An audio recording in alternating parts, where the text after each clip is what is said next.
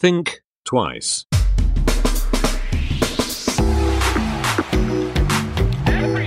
Think twice. Der Podcast über Innovationen, Werte und Wandel.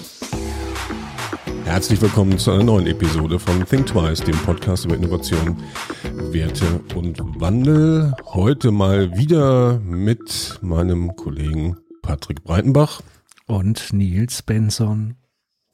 Wir hatten ja schon lange nicht mehr das Vergnügen, zusammen einen Podcast zu machen. Das ist jetzt schon tatsächlich etwas her. So sieht es aus. Und das, so sieht das mal aus. Nach wie vor eigentlich täglich miteinander sprechen, genau. schreiben und uns austauschen. Aber halt nicht auf Tonspur. So, nicht, nicht auf der Tonspur. Wir halten das meistens nicht fest, genau, auf the record.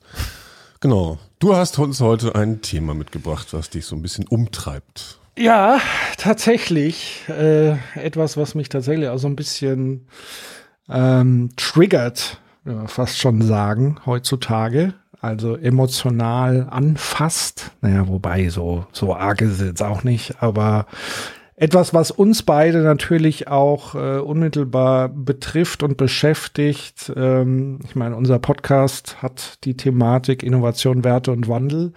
Mhm. Und wir sprechen sehr viel eben über Innovation. Wir sprechen nicht nur darüber, sondern ich glaube, seit sehr, sehr vielen Jahren arbeiten wir auch in diesem Bereich. Also wir kennen sowohl die, die Praxis wie auch die, Theorie und versuchen sie auch immer wieder so ein bisschen in Einklang zu bringen und viele Dinge auch auszuprobieren, sei es Kreativitätstechniken, Innovationsmethoden. Wir ähm, thematisieren Innovationsmanagement. Wir haben, glaube ich, in einer der ersten Episoden hier auch noch mal überlegt, was kostet Innovation und all diese Dinge, was ist da eigentlich notwendig. Und jetzt haben wir gerade eine Woche vor der Bundestagswahl ähm, kam das Thema auf, beziehungsweise der große Richtungsstreit ist ja in der Politik momentan. Arbeitet man im Sinne des Klimaschutzes und ich glaube, mittlerweile herrscht zumindest dahingehend Konsens, dass wir uns alle einig sind, dass Klima nicht nur Klimawandel passiert, sondern wir uns eigentlich mittendrin in einer Klimakatastrophe und Klimakrise befinden, weltweit gesehen, und dass wir da jetzt nicht von alleine einfach so rauskommen, sondern dass wir Dinge verändern müssen. Ich glaube, das ist Konsens, ich sag mal, bis auf vielleicht eine Partei, die sich auch immer noch dadurch auszeichnet, ähm, Klima, menschengemachten Klimawandel zu leugnen in Teilen, aber selbst die sind, glaube ich, so ein bisschen darunter gekommen. Wer sich jetzt fragt, wen ich meine, das sind eher so, ich sag mal, eher die Rechtsradikalen in, im Bundestag. Mhm. Ähm, und naja, zumindest deren Teile vom Verfassungsschutz beobachtet werden aufgrund dieser Tatsache. Mhm. Ähm, und man muss ja sagen, selbst die eher von der Ökonomie her Neoklassik angehauchte Partei der, der FDP, der Liberalen, selbst die sind ja mittlerweile ähm, so ein bisschen ein, haben ein Einsehen gehabt, dass das vielleicht doch ähm, menschengemachte Gründe hätte. Und vor einigen Jahren sah das da auch noch anders aus. Ähm, und sozusagen ist ja jetzt die große Frage, wie, wie geht man diese Krise an? Also wir sind uns alle davon darüber einig, dass es die gibt. Und jetzt gibt es natürlich unterschiedliche Auffassungen, wie man ähm, da Lösungen schafft und wie man dagegen wirkt und möglichst schnell, weil ja auch gleichzeitig jetzt zur Wahl vom IPCC, also der Intergovernmental Panel on Climate Change. Hm, das ist okay. sozusagen der Weltklimarat im deutschen Sprachgebrauch. Mhm. Ein, ein Programm der Vereinten Nationen und äh, ein Zusammenschluss der Meteorologen, ähm, die jetzt noch mal ganz aktuell ihren aktuellen Bericht vorgelegt haben. Gleichzeitig haben wir den UN-Generalsekretär, der eine bewegende Rede jetzt noch mal vor ein paar Tagen gehalten hat, während Armin Laschet und Markus Söder ihre Thüringer Brat, nee, Thüringen, um Gottes Willen, das ist ja Frevel, Nürnberger Bratwürstchen gefrühstückt haben, äh, mhm. hat sich Guterres an, an die, an die Weltregierung, also an, nicht an die Welt, sondern an die Regierung der Welt nochmal gewendet, appelliert, es muss jetzt dringend was passieren, sonst sieht es wirklich, wirklich düster aus. Und das hören wir jetzt seit mehreren Jahren. Ähm, und jetzt ist einfach die Frage, wie geht man es an?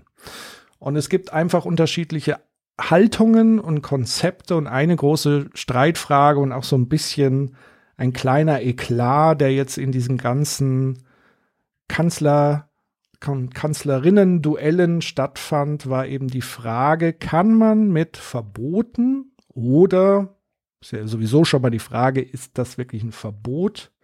Und ganz konkret sprechen wir jetzt, um das auch nochmal klar zu machen, weil es wird ja dann immer suggeriert, so es soll irgendwie alles verboten werden, sondern hier geht es um die Frage, kann man durch ein erlassenes Gesetz, was eine Erstzulassung von Verbrennermotoren 2030, kann man damit A was bewirken, kann man B damit neue Innovationen lostreten und ähm, bringt es so irgendwas? Und da ist sozusagen, war die Aussage, ich sag mal, der Grünen und Annalena Baerbock, die gesagt hat, na ja, Verbote, da hat sie eben den Begriff aufgegriffen, können auch Innovationstreiber sein. Und das hat natürlich die Gegenseite äh, vehement bestritten und ähm, zum Teil aus, sag ich mal, Akteuren aus Management, Wirtschaft etc., die da auch ähm, sozusagen ein bisschen drauf reingehauen haben und gesagt haben, Verbote fördern keinen Fortschritt. Nur Freiheiten ermöglicht Innovation, maximale Freiheiten. Und das hat mir so ein bisschen aufgestoßen, muss ich sagen, weil A ist mir das ein bisschen zu indifferenziert, also sowohl das eine zu sagen, nur über Verbote kann man Innovationen fördern, so, da gehört natürlich mehr dazu, ähm, aber dass ein, eine Regulierung, ein Verbot auch eine gewisse Richtung vorgibt und damit neue Innovationen anregen, ähm, da bin ich schon davon überzeugt und da würde ich gerne mit dir drüber diskutieren, auch wie du das siehst. Mhm. Mhm, sehr gerne. Du kannst aber auch ruhig sagen, dass du bei Twitter ein Beef hattest mit einem relativ bekannten Kolumnisten ähm, zu dem Thema. Ja. Wir, wir, nennen jetzt keine Namen. Naja, sag mal, der Beef war sehr kurz, weil der benannte Kolumnist, den ich übrigens sehr, sehr schätze und äh, seine äh, Artikel ähm, in, in der Vergangenheit sehr, sehr genossen habe und der viele gute, richtige Dinge sagt, mhm. ähm, war der Beef aber relativ kurz, weil er mich äh, geblockt hat, umgehend, mhm. auf eine Frage oder eine Anregung hin. Ähm, was mich wiederum verblüfft hat, weil das der erste Mensch in meiner 13-jährigen Twitter-Geschichte war, der mich geblockt hat. Echt? Da oh, gehen yeah. nochmal Grüße raus. Herzlichen Glückwunsch dazu. ähm, und auch wenn ich ein paar Jahre zwischen auf Twitter ein bisschen ruhiger war, ist es schon eine Auszeichnung, weil ansonsten bin ich relativ umtriebig. Und diskutiere gerne und lege mich auch gerne mal mit Leuten an. Von daher, ja, scheine ich ja auch einen Nerv getroffen zu haben. Umso spannender finde ich es ja eben, mit dir auch über dieses Thema zu sprechen. Mhm. Ja, ich glaube, mit dem Nervtreffen, das passt auch ganz gut so ein bisschen in die Diskussion rein. Ich glaube auch bei den Kolumnisten, die letztendlich auch die letzten Jahre natürlich unter der Pandemie gelitten haben und ähm, äh, weniger Aufträge hatten, weniger Keynotes hatten. Ich glaube, die bei denen ist die, die Haut auch schon etwas dünner geworden. Und von daher sind das wahrscheinlich so Reflexe, die ich die letzten Jahre bei Twitter ähm, auch beobachtet habe. Also nicht nur aufgrund von Trump, sondern auch so in den deutschen Communities. Ja, hast natürlich ein wichtiges Thema äh, Fass aufgemacht. Ähm, ich habe die ganze Zeit während deines Monologs darüber nachgedacht, wo greift man denn jetzt an? Mhm. Und wo fängt man an, über diese Thematik ähm, zu diskutieren. Ähm, ich glaube, wenn man das auf politischer oder parteipolitischer Ebene betrachtet, sind das natürlich auch wiederum die Reflexe von Parteien, ähm, immer zu schauen, wo oder wer sind meine Stammwähler. So, und die CDU als auch die FDP, als auch die Grünen natürlich, ähm, haben eine, eine, eine Stammwählerschaft, die nicht so groß ist wie ähm, die Personen, die sie nachher wählen, sondern ähm, bei der FDP könnte man vielleicht sagen, also die Stammwähler würden locker sie immer über die, so um die acht bis zwölf Prozent äh, platzieren. Und, und ähm, in der CDU kann ich es jetzt gar nicht so richtig sagen, aber es sind auf jeden Fall, es werden weniger tatsächlich. Mhm. Und, und ähm, wenn man sich jetzt die Entwicklung anschaut, schauen sie natürlich auch ähm, auf ihre Wähler, auf ihre Klientel. Und die FDP ist ja dafür bekannt, eben auch Klientelpolitik zu machen. Das würde ich ein Stück weit auch so unterschreiben. Und ähm, jetzt hat sich aber natürlich auch die letzten Jahre eben auch was in dieser Klientel geändert. So, Unternehmer, ähm, ähm, die, die alten weißen Männer um die 50, sage ich mal, die jetzt in den, in den, in den führenden Positionen sind, ähm, sage ich mal, die Wirtschaft auch weitestgehend immer noch bestimmen. Ähm, die haben natürlich auch Kinder, die jetzt genau in dem Alter sind, ähm, wo sich darüber bewusst werden, dass eben die neue Generation, die da aufwächst, andere Themen in ihrem Fokus hat, als, sage ich mal, die alten weißen Männer, die irgendwo aus den 80er, 90er Jahren kommen. Und ähm, wenn man das nochmal ähm, auch nochmal aus der Richtung betrachtet, wie wir sozialisiert wurden. Ja? Mhm. Strom kam aus der Steckdose, es wurde nie darüber gesprochen, äh, ganz am Anfang, dass man Strom sparen muss. Das kam erst später. Das waren also die ersten Verbote ähm, tatsächlich. Ähm, ähm, es, gab, es gab natürlich schon die Ölkrise Anfang der 70er, ähm, wo auch wieder Dinge verboten wurden. Aber letztendlich war das ganze Thema Infrastruktur, Energie, das war eigentlich, musste man sich darüber keine Gedanken machen. Der Strom kam halt aus der Steckdose. Und ähm, was das mit dem Klima macht, darüber hat man tatsächlich nichts gehört. Also man hat dann Atomkraftwerke gesehen, hat gesagt, okay, ähm, die können jetzt sauberer ähm, äh, Strom produzieren als die Kohlekraftwerke im Ruhrpott. Und ähm, wenn man da so alte Bilder sieht, wie, wie dreckig der Ruhrpott damals wirklich war, wie schwarz die Luft war, wie, wie, die konnte man fast schneiden. Man konnte keine weiße Wäsche äh, zum Trocknen raushängen, wie es ja früher gemacht wurde, weil die war halt dann grau. So, mhm. und das, und, und dann kam aber das, das habe ich ja relativ ähm, nah erleben dürfen, dann kam aber schon mal das erste Thema Gorleben auf und, und, und äh, Entsorgung. Und da war es erst mal so, hm, okay, ähm, ist wohl doch nicht alles so easy. Und Atomkraft äh, erzeugt eben auch Atommüll und der muss irgendwo entsorgt werden. Und dann passierte ja in Gorleben, da war ja auch die Zeit, als sich die Grünen formiert haben und, und ähm, im Zonenrandgebiet ähm, die ersten Demonstrationen veranstaltet haben ähm, gegen ähm, gegen die Endlagerstation, ich weiß gar nicht, wie das Ding richtig heißt, Gorleben.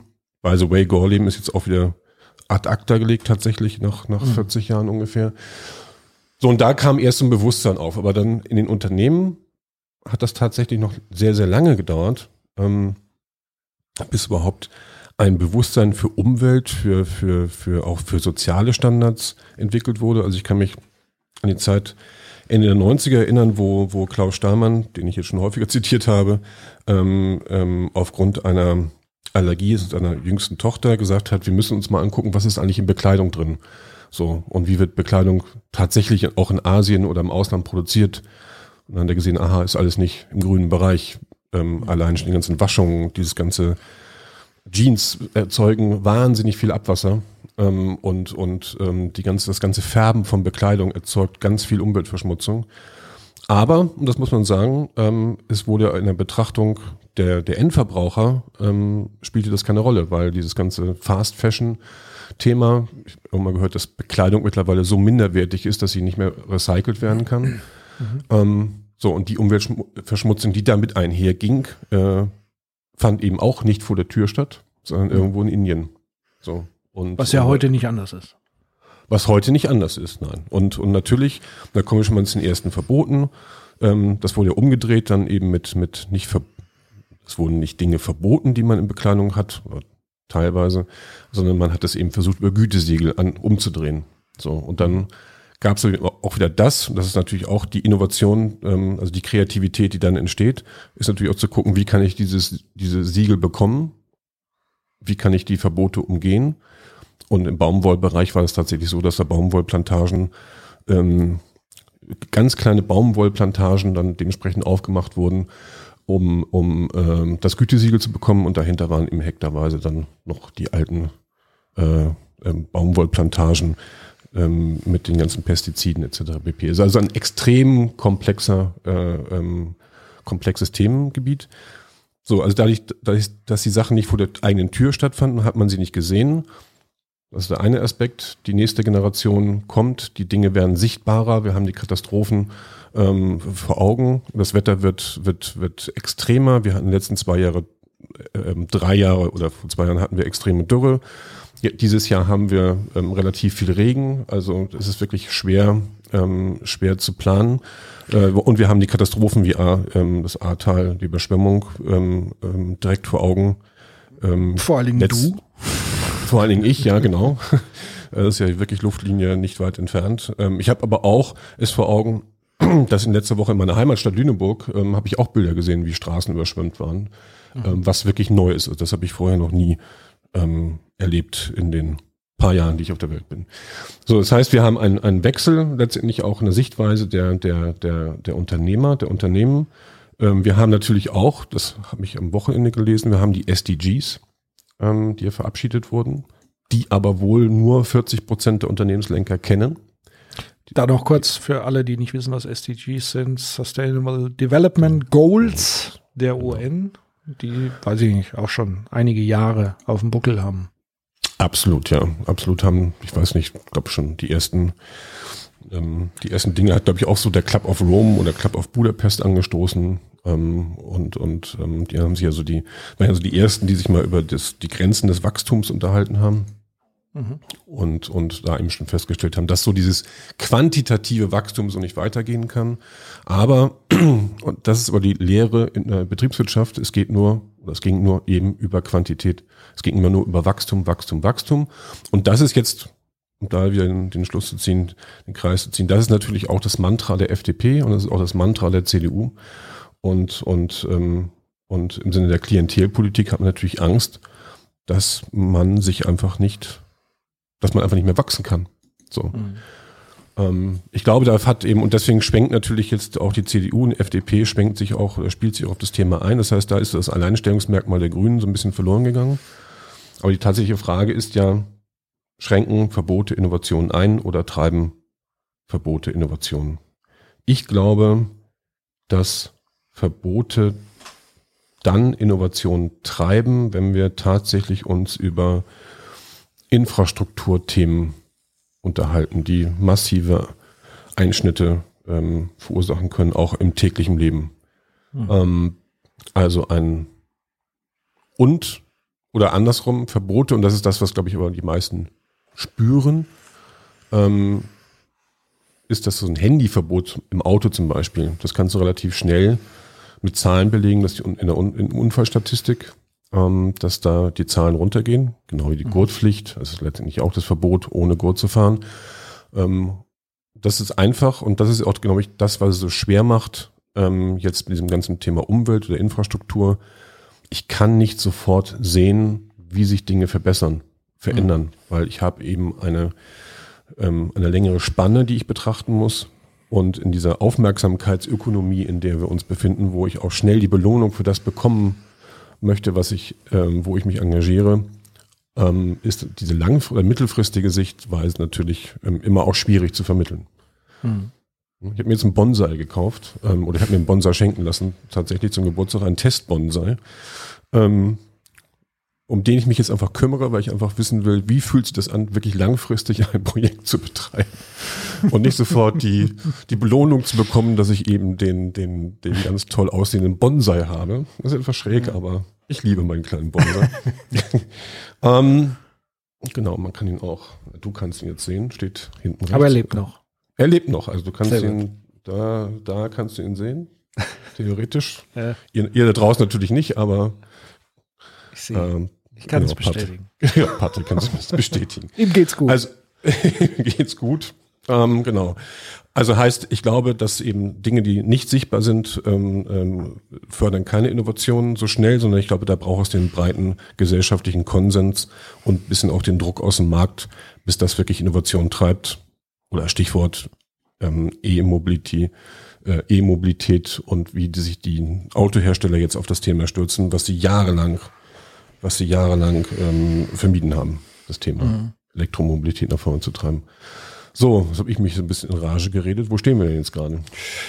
Naja, du hast so quasi ähm, eigentlich schon so ein bisschen die, die Hypothese in den Raum gestellt, dass im Bereich, sage ich mal, Infrastruktur ich nenne jetzt mal so die, die grundlegenden Bereichen, wahrscheinlich das Thema Mobilitätswende, Energiewende, ähm, aber auch, also je nachdem, wozu du Infrastruktur zählst. Also ist Gesundheitsversorgung Infrastruktur. Ja. Ist so. Das sind ja vor allen Dingen, das sind alles Dinge, die im Bereich des Gemeinwohls angesiedelt sind wo man sich ja grundsätzlich auch schon zum Teil darüber streitet, ob man das ähm, alles so wirklich privatisieren musste, wie es privatisiert wurde und ob man nicht gewisse Dinge, wie jetzt zum Beispiel auch Straßen und so weiter, nicht vielleicht auch besser in staatlichen Händen belässt.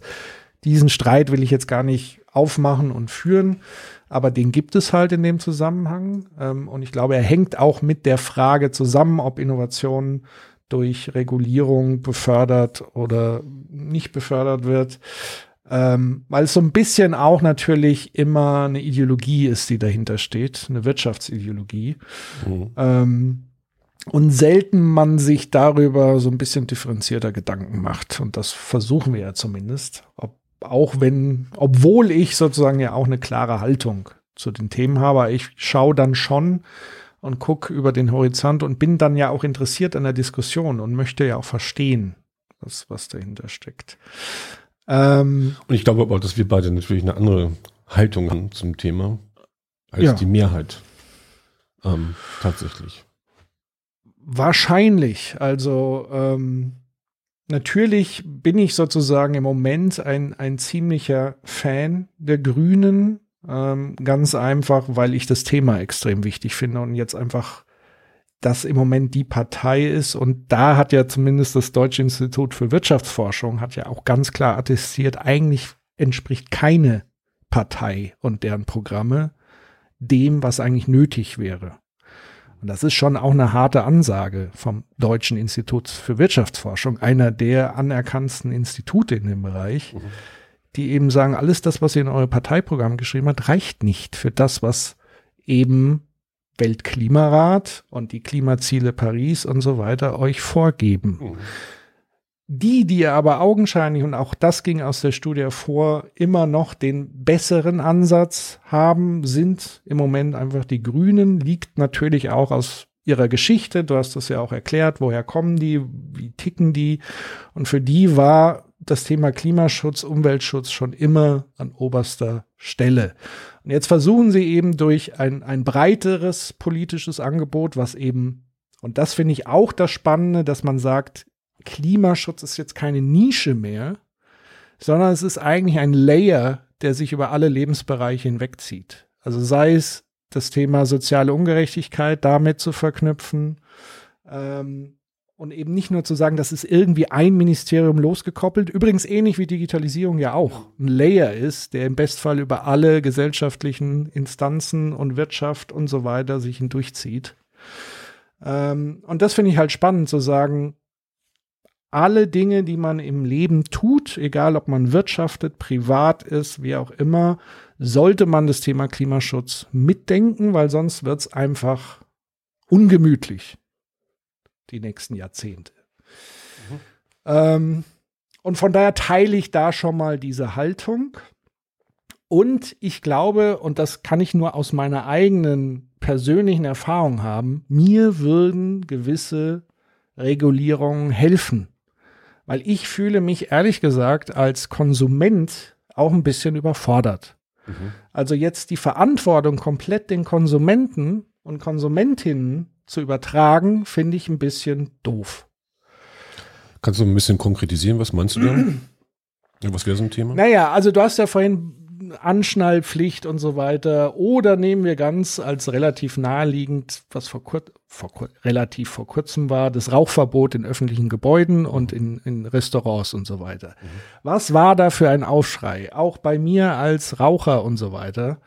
Ähm, als man das dann aber durchgezogen hat und gemerkt hat, es ist ja doch ganz angenehm beim Restaurantbesuch, wenn man was Nettes essen möchte, dass da nicht überall der Qualm im Raum ist und die im Grunde genommen den, den Geschmack und so weiter komplett versalzt, mhm. ähm, hat man dann gemerkt, okay, erstmal so ein bisschen die Reaktanz zu haben gegen Verbote. Ich verstehe das ja auch. Das ist ja ein Eingriff in die Freiheit. Mhm Nur man muss es natürlich immer abwägen, in welche Richtung führt und zu welchem Zweck spreche ich dieses Verbot aus. Mhm. Und deswegen dann auch zu sagen, ein Verbot hat eigentlich keine Wirkweise und schon gar keine positive, finde ich dann halt einfach falsch. Einfach falsch. Aber man muss sich trotzdem genau angucken, wie wirkt sich etwas aus, wenn man etwas reguliert. Und das muss man natürlich auch überprüfen. Und wenn man feststellt, okay, du hast gerade gesagt, kurzfristige Effekte wird es so schnell nicht geben, aber nach einer gewissen Zeitspanne sollte man schon Dinge, Entwicklungen und so weiter sehen. Ähm, wie bin ich jetzt auf, auf das gekommen? Achso, aus dem persönlichen Bereich Verantwortung. Also, wenn ich zum Beispiel gar nicht mehr äh, diese Wegwerfklamotten kaufen könnte, weil sie einfach verboten wären, würde mich das entlasten, weil ich müsste mich dann nicht mehr darum kümmern, ob das jetzt wirklich nachhaltig hergestellt ist. Äh, wahrscheinlich wird es auch Auswirkungen auf Preisgestaltung in der Hinsicht sein. Im Moment haben wir beides, sozusagen ökologisch angefertigte Textilien und eben diesen Quatsch, aber du hast im Moment diese unfassbare Preisunterschiede. Das wird sich wahrscheinlich so ein bisschen relativieren, weil, und das ist ja meine Hypothese zu sagen, wenn ich eine Regulierung in eine gewisse Richtung mache, also bleiben wir nochmal zurück beim Verbrennermotor und sage, keine Erstzulassung mehr ab Jahr X, bedeutet ja, dass die Unternehmen ab da ihre ganzen Forschungs- und Entwicklungsaktivitäten verlagern. Also es geht ja nicht darum, das Auto zu verbieten oder Mobilität, mhm. sondern diese eine Form. Und dann werden doch die, die Unternehmen überhaupt erst aktiv, indem sie sagen, okay, da müssen wir jetzt in die andere Richtung viel mehr rein investieren und verlagern sozusagen das Ganze. Ähm, die Unternehmen werden dann aktiv, wenn sie sehen, dass ihre Investitionen ihre Planung sich rechnen. Sie werden nicht aktiv, wenn sie sehen, ähm, ich mache hier etwas aus, ähm, aus einem Gemeinwohlgedanken. Ja, ähm, das ist Also größere Unternehmen zumindest, gibt natürlich die ganzen Social Impact Startups, die das im Fokus haben, obwohl man dann natürlich auch mal ein bisschen hinter schauen muss, wie die letztendlich finanziert werden. Ähm, also ganz gemeinwohlorientiert, ohne Gewinnorientierung kannst du natürlich nicht überleben am Markt, das ist ganz klar. Ähm, und es gibt halt nur wenige Alternativmöglichkeiten ähm, der Finanzierung. Und tatsächlich dieses Engagement damals von, von, von, von Steinmann, da in auch umweltfreundliche ähm, Bekleidung zu investieren, hat das Unternehmen einen zweistelligen Millionenbetrag gekostet. Und mhm. ähm, es war einerseits vom Produkt her nicht richtig gut gedacht, aber das Problem, ähm, der Handel hat eben gesagt, wenn wir jetzt hier Bioprodukte, also umweltfreundliche ähm, Bekleidung in den Handel stellen, diskreditieren wir eben damit die andere Ware, die eben aus Asien kommt. So, das und das ist so, das hat sich so ein bisschen umgedreht, weil eben auch die Zielgruppen sich dann dementsprechend geändert haben. Ich muss aber zugeben, ähm, ähm, dass mich deine Aussage eigentlich jetzt auch so ein bisschen getriggert hat. Ähm, ja, sehr gut. Ja, ja, weil ähm, welche? Dieses Thema Verbote und Rauchverbote hin und her. Also ich, ähm, ich finde das ja auch ähm, ich finde es jetzt auch okay. Ist natürlich auch mal anders gesehen, ähm, tatsächlich. Ähm, aber ähm, ich kann auch dann nachvollziehen, ich kann auch in der Gänze nachvollziehen, warum sich natürlich viele Leute gegen dieses, ähm, jetzt auch gegen so ein Rauchverbot beispielsweise äh, wehren, weil es die eigene Freiheit einschränkt. Ähm, ich habe also jetzt mal so, das ist vielleicht das bisschen naiv, aber ähm, ich lese oder man kann ja ab und zu mal so lesen, ähm, was, sage ich mal, in 80er, 90er Jahren alles erlaubt war, wofür du heute eigentlich letztendlich schon fast in den Knast gehst. So, und, und ähm, da hast du auch gerade natürlich beim, beim Autofahren, was ich, hinten fünf Kinder, äh, alle nicht angeschnallt, ähm, es wurde im Auto geraucht ähm, ähm, und und und. Ähm, immer noch darf man das. Ne? Im Auto darf man immer noch rauchen, genau. Aber wenn man, ich glaube, wenn man, ähm, äh, wenn man heute im Auto raucht, man hat Kinder im Auto, ist es glaube ich auch schon fast, ist es nicht auch verboten? Nee. Wenn du Kinder im Auto hast, das Rauchen? Ich weiß es gerade nicht. Sollte aber übrigens verboten sein. Ja. sollte dringend, auch wenn Tiere im Auto sind, Hunde oder dergleichen, sollte man auch ähm, da tatsächlich das Rauchen, ähm, Rauchen verbieten. Das macht sich langfristig bemerkbar in der Tierarztrechnung. Ähm, nein, aber man, man, man wird ja auch eben man wird ja auch in vielen Bereichen eingeschränkt. Die Unternehmen, wenn die eben sich mit diesem Thema auseinandersetzen, haben ja, sehen ja auch immer mehr Einschränkungen. Ja, also du hast das ganze Steuerrecht und dergleichen, wo du immer mehr mit, mit Geboten und Verboten zu tun hast. Du hast die ganzen bürokratischen Auflagen und so weiter. So, und dann ist es natürlich auch schwierig, auch in diesen Umfragen, ähm, ZEW ähm, macht ja regelmäßig Umfragen, also das Leibniz-Zentrum für europäische Wirtschaftsforschung. Ähm, äh, ähm. Und, und ähm, wenn die Umfragen machen, ähm, beispielsweise nur 2019, ähm, da sagen die eben äh, von allen befragten Unternehmen, ähm, sagen eben nur 14 Prozent ungefähr, dass die Regulierungen ähm, und Gesetze tatsächlich Innovationen angestoßen hätten. Und, und 40 oder 42 Prozent ähm, ungefähr sagen, äh, dass sie, dass sie, ähm, dass sie äh, eingeschränkt worden sind. 51 Prozent das zusammenkommen kann, weiß ich zwar nicht, aber laut der Zahlen, die hier stehen, ähm, sagen sie, merkten keinen Effekt. So. Aber da muss man auch wieder betrachten, wer füllt diese Umfragen aus, mhm. mit welcher Motivation, etc. pp. Also ich glaube nicht, dass wir dann tatsächlich auf einen, auf einen grünen Zweig kommen, weil eben ganz unterschiedliche, weil eben ganz unterschiedliche ähm, Faktoren ähm, zusammenkommen und, und, und ähm, ja, da ist immer das Persönliche, was einem triggert, wo man eben Sachen nicht mehr machen darf, die man machen wollte. Aber jetzt gucken wir uns mal das Thema ähm, Internetnutzung an. Also auch das, was wir jetzt hier tun, verbraucht Strom. Ähm, mhm. und, und, ähm, und auch eine Stunde Streaming irgendwie über Netflix und Co. verbraucht eben auch eine ganze Menge Energie. Das ist aber eben wieder das, was man nicht sieht. So, weil das findet wieder genau. woanders statt. Ähm, und findet vielleicht auf irgendwelchen in irgendwelchen amerikanischen äh, ähm, Serverparks statt. Ähm, und es ist hier dann direkt nicht sichtbar. So. Oder auch CO2, CO2-Ausstoß.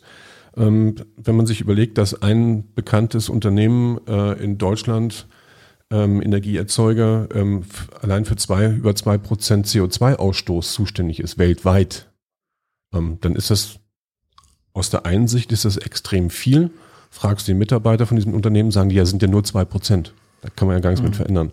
So, weil das natürlich auch dann mit, mit Jobsicherheit, mit, mit, mit, mit Heimat, mit Karriere und sonst irgendwas ganz viel zu tun hat. Und ich glaube, in diesem, und das muss man natürlich auch ganz klar sagen, im Wahlkampf, ja, ist natürlich mhm. klar, dass die, SD, die CDU und die FDP die Verbotspartei natürlich ähm, rausholt, diesen Knüppel rausholt, damit auf die Grünen schlägt und, und die Grünen eben sagen, ihr seid ähm, die Zukunftsverhinderer und ihr, ihr, ihr ähm, macht das Klima kaputt und wir sind die letzte Regierung äh, letzten Legislaturperiode, die wirklich noch was ändern können. So, und also werfen alle letztendlich mit diesen ganz großen ähm, Themen um sich und ich bin tatsächlich gespannt, und da sind wir dann wieder bei den, bei den auch wieder den Zusammenhängen und der Komplexität, was nachher tatsächlich rauskommt. So. Also es, ich glaube, es wird in jedem Fall, ja. ich glaube, das wird nicht ohne, ähm, sag ich mal, den grünen Anstrich, das ist eigentlich zu wenig. Also du wirst diese grüne Note tatsächlich auch in den Gesetzen, in den Verboten und in der ähm, gesamten Politik, da wirst du natürlich spüren, da werden sich auch die Koalitionspartner nicht gegen wehren können. Und sie werden sich auch nicht gegen wehren können, wenn die Grünen gar nicht in der, in der Regierung wären, wenn die in der Opposition wären. Ich glaube, dann würden sie es noch mehr spüren, weil dann eben auch nochmal die, äh, die jüngeren Wähler äh, dann dementsprechend äh, ähm, sich stärker in den Vordergrund stellen, die jetzt zwar nur 2,8 Prozent ausmachen, aber, und das vergessen ja immer viele, die heute jung, jung sind und 16, 15, was, in 10 Jahren sind sie im Berufsleben und in 15 Jahren sind sie vielleicht schon in Entscheiderpositionen, vielleicht auch noch früher. Und dann, dann haben wir wieder eine andere Situation. Man sieht es eben auch bei den Investitionen, dass sich eben ähm, die ganzen Erben oder viele Erben von, von großen Unternehmen Haniel ist zum Beispiel, die haben ja Hashtag enkelfähig. Ähm, da stehen eben die Gesellschafter, das sind glaube ich über 500 Gesellschafter, die stehen halt auf der Matte, ähm, wenn es darum geht, Investitionen zu tätigen und die würden nicht akzeptieren, wenn dort Investitionen getätigt werden, die nur rein den Gewinn maximieren, aber eben ähm, Umwelt schädigen, weil es eben nicht ja. nachhaltig ist und nicht. Das ist das, was was was eigentlich fehlt und ich weiß nicht, ob das auch in der Politik irgendwann tatsächlich mal zum Tagesgeschäft kommt. Das heißt, aber in Unternehmen das Problem, du hast es in der Politik noch viel mehr, ähm, dass du eben immer in dieser Kurzfristigkeit ähm, denkst, in Quartalen, in, in, in, in Wahlperioden ähm, und du nie sagst, okay, ich investiere jetzt mal für die übernächste Legislaturperiode, mit der ich vielleicht gar nichts zu tun habe. Genau. Oder das ist tatsächlich leider ein Problem, was ja sowohl Wirtschaft und Politik mittlerweile ähm, gemein haben. Also in der Wirtschaft hattest du früher Stichwort Familienunternehmen Genau. über Dekaden Ja. eine Unternehmenssteuerung Ja. und da gab es eben noch keine angestellten CEOs, da gab es keine äh, Stakeholder, die äh, Druck machen aufgrund des Börsenkurs und so weiter. Und mittlerweile musst du ja äh, zu jedem Quartal eine Erfolgsmeldung bringen. Also die, die Taktung in der Wirtschaft ist noch fast höher als in der Politik, wobei in der Politik ist sie auch schon sehr hoch, weil wir haben nicht nur alle vier Jahre Bundestagswahl, sondern wir haben auch noch Landtagswahlen dazwischen, Kommunalwahl. Kommunalwahlen. Also es ist eigentlich ein permanenter Wahlkampf, wenn man, wenn man so möchte. Und die Politik ist immer angehalten, auch hier schnelle Bilder, schnelle Erfolge und so weiter sichtbar zu machen. Und eigentlich weiß man ja, dass alte Sprichwort gut Ding will Weile haben oder wie mein alter Chef immer gesagt hat, Gras wächst nicht schneller nur weil man daran zieht. Ja. Ähm, Gibt es einfach Dinge, die Zeit brauchen. Und das ist aber etwas, was ähm, Berufspolitiker und Politikerinnen einfach nicht auf dem Schirm haben. Und auch nicht Manager, die nur einen Teil ähm, ihrer Karriere in einer Branche oder in einem Unternehmen verbringen, sondern die stehen unter massivem Druck, eben diese schnellen Erfolge zu liefern, damit sie sozusagen ihre eigene Wirksamkeit behalten können, sprich Macht und, und Wirkungsmacht. Und das ist tatsächlich mit so ein, so ein Problem in dieser ganzen Geschichte. Was ich aber, was mich wirklich triggert, ist sozusagen, also Wahlkampf an sich triggert mich, glaube ich. Da, da bin ich nicht gelassen genug. Ich verstehe nicht, warum das so sein muss. Das ist ja wie so ein Gladiatorenkampf. Jeder findet es irgendwie normal. Ich ehrlich gesagt nicht, ähm, weil ich Demokratie tatsächlich nicht als Zirkus sehe, sondern als wirklich was em- elementar Wichtiges in der Gesellschaft und sollte auch mit entsprechendem Ernst äh, daran gegangen werden und einer gewissen Sachlichkeit und Nüchternheit. Ähm, und ich mag und klar, da, man, man wird ja selber da reingezogen. Ja, also je polemischer es wird, desto mehr wird das Polemische bei einem selbst ja dann getriggert, weil man sich denkt, das kann man so doch nicht stehen lassen und dann muss ich mal wieder ein so. Aber im Grunde genommen nervt mich das. Nervt mich das einfach. Ähm, und deswegen nervt mich das, dass auch Parteien, die ja selber äh, Verbote ohne Ende erlassen, die aus meiner Sicht zum Teil überhaupt gar keinen Sinn machen und wo auch die Wissenschaft mittlerweile sagt, das macht gar keinen Sinn, was ihr da tut und verschiedene Interessensvertretern. Ähm, kann man nur einen Blick auf die Drogenpolitik beispielsweise, wo, wo viele Segmente sagen, sowohl aus ähm, polizeilichen Behörden, Justiz, Gesundheit, alle sagen, das, was ihr da seit sehr vielen Jahrzehnten macht, ist Quatsch. Ähm, das ist so ein Verbot, was, was Konservative halt, dann kann man sich darüber streiten. Tanzverbot an Karfreitag, why? So. Ähm, solche Dinge oder jetzt Datenschutzgrundverordnung, was ja auch eine massive Regulierung ist, wo man ja auch sagen könnte, und wo viele sagen, damit wirkt ihr ja quasi äh, Innovation, digitale Innovation ein Stück weit mit ab, weil es einfach so kompliziert ist und äh, so gestrickt ist, dass man halt wenig machen kann. So. Da könnte man natürlich sagen, auch hier wieder müsste ja dann das Argument auch greifen, mehr Innovation. Und ja, ich glaube, dass ähm, auferlegte äh, Hindernisse, die ja sowieso stattfinden, das muss man ja auch mal sagen. Es ist ja nicht so, dass Wirtschaft und Organisationen komplett Freiräume schaffen. Ähm, also das heißt, wer mal in einer größeren Organisation gearbeitet hat oder arbeitet, wird ja wissen, da gibt es so viele Hürden, die einen die Organisation selbst, die gar nicht politisch sind, in den Weg legen, weil die Organisation träge ist, weil es irgendwelche komischen Firmenrichtlinien gibt, die auch keiner mehr versteht, die aber dich daran hindern, neue Dinge auszuprobieren. Auch das ist ja alles vorhanden. Darüber spricht dann in dem Zusammenhang auch niemand. Äh, Und dieses Schwarz-Weiß-Bild, was da gezeichnet wird, nervt mich halt einfach zu sagen, na ja, in Unternehmen ist alles immer super fluffig frei äh, und dann passieren ganz viele Innovationen und dann kommt die böse Politik und macht ein Verbot und dann ist alles ganz schrecklich und alles, wir, wir fallen so in die Steinzeit zurück. Das, das ist ein Bild, was ich halt einfach nicht teile. Und ähm, ja, das ist das, was mich nervt. Man merkt schon, dass sich das triggert. Ich dachte nur gerade so, okay, ja. ähm, entweder solltest du mal den amerikanischen Wahlkampf ähm, direkt miterleben oder den russischen gerade. Weil der noch schlimmer ist. ja, also ich meine, da bin ich ja tatsächlich froh, dass wir nicht dieses ähm, nicht diesen Personenkult haben, nicht diese, ich meine, USA werden ja Milliarden in, in, in Wir sind halt immer so zehn Jahre hinten dran und ich merke schon, dass wir hier äh, sehr in diese Richtung gehen. Also gerade auch mit den sozialen Netzwerken ja. und die Nutz, also Parteien, die stärker nutzen, ist auch das Thema Desinformation. Ja erhöht worden. Also es hat zum Teil schon Trumpeske, also im Ansatz Trumpeske Züge dieser Wahlkampf. Und was mich auch tatsächlich so ein bisschen stört, ist diese sehr große Personenzentrierung, die, glaube ich, mit dem Triell nochmal verstärkt wurde. Und da muss ich sagen, ähm, finde ich es auch ein bisschen unfair tatsächlich, dass jetzt zum Beispiel wer bemisst denn das, dass es jetzt drei im Rennen sind? So, mittlerweile kann man ja sagen, aufgrund der Umfragewerte müssten mindestens mal Christian Lindner dann auch wieder mit ins Boot kommen und so weiter. Also, das ist schon auch eine sehr starke Personenzentrierung. Und was man ja vor allen Dingen gesehen hat zu Beginn des Wahlkampfes, wo eben über persönliche Lebensläufe, äh, persönliche Geschichten, übrigens bei allen ähm, der Kandidaten und Kandidatinnen. Es war ja nicht nur Annalena Baerbock mit ihrem Lebenslauf und ihrem Buch, sondern auch bei Laschet hat man Ähnliches gefunden, bis Gleiches gefunden, plus noch ein paar Geschichten obendrauf. Es ist schon sehr personenzentriert. Es ist schon sehr, aber Wahlkampf, ich meine, das war ja schon zu Zeiten von Kohl. Bei Merkel war es komischerweise nie, war, also aus meiner Sicht war sie nie so personenbezogen. Äh, am Anfang nicht, die war da irgendwie. Am Anfang nicht, später umso mehr. Später umso mehr, genau. Ähm, am Anfang gar nicht so, weil da wollte man eigentlich nur weg von Kohl. Ähm, oder bestimmte Wählerkreise wollten weg von Kohl, mal vorsichtig auszudrücken.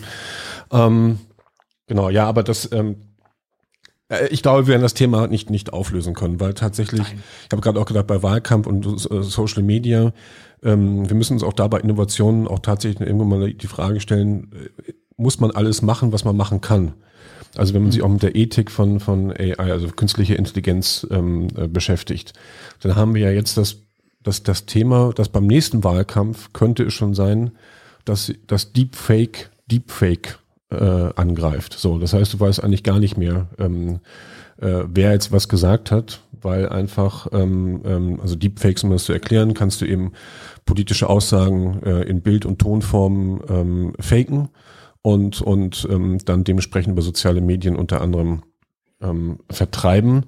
Und wenn dann irgendwie Deepfake, Deepfake angreift und dann hast du überhaupt keine Möglichkeit mehr, da wirklich durchzu, ähm, durchzudringen. Und ich, ich weiß nicht, was dann die Lösung sein kann, aber ähm, auch da sind Innovationen auch nicht immer ähm, tatsächlich ähm, so förderlich. Und es gibt viele Bereiche, da, da, da, passt, äh, da, da funktioniert das, aber Innovationen per se gerade in diesem künstlichen Intelligenzbereich, ähm, was den Möglichkeiten, äh, was die Möglichkeiten angeht und was die Möglichkeiten in Zukunft noch mehr äh, angeht. Wir, wir haben, wir sind ja in einer exponentiellen Entwicklung und und ähm, und das überblickt momentan, glaube ich, niemand ähm, tatsächlich, was das auch welch, für welch, welche Auswirkungen das auch auf die Politik haben kann, auf die Art und Weise, wie Entscheidungen getroffen werden und und was dann letztendlich mit den mit uns als Gesellschaft ähm, was mit uns als Gesellschaft dann, dann dementsprechend ähm, passiert.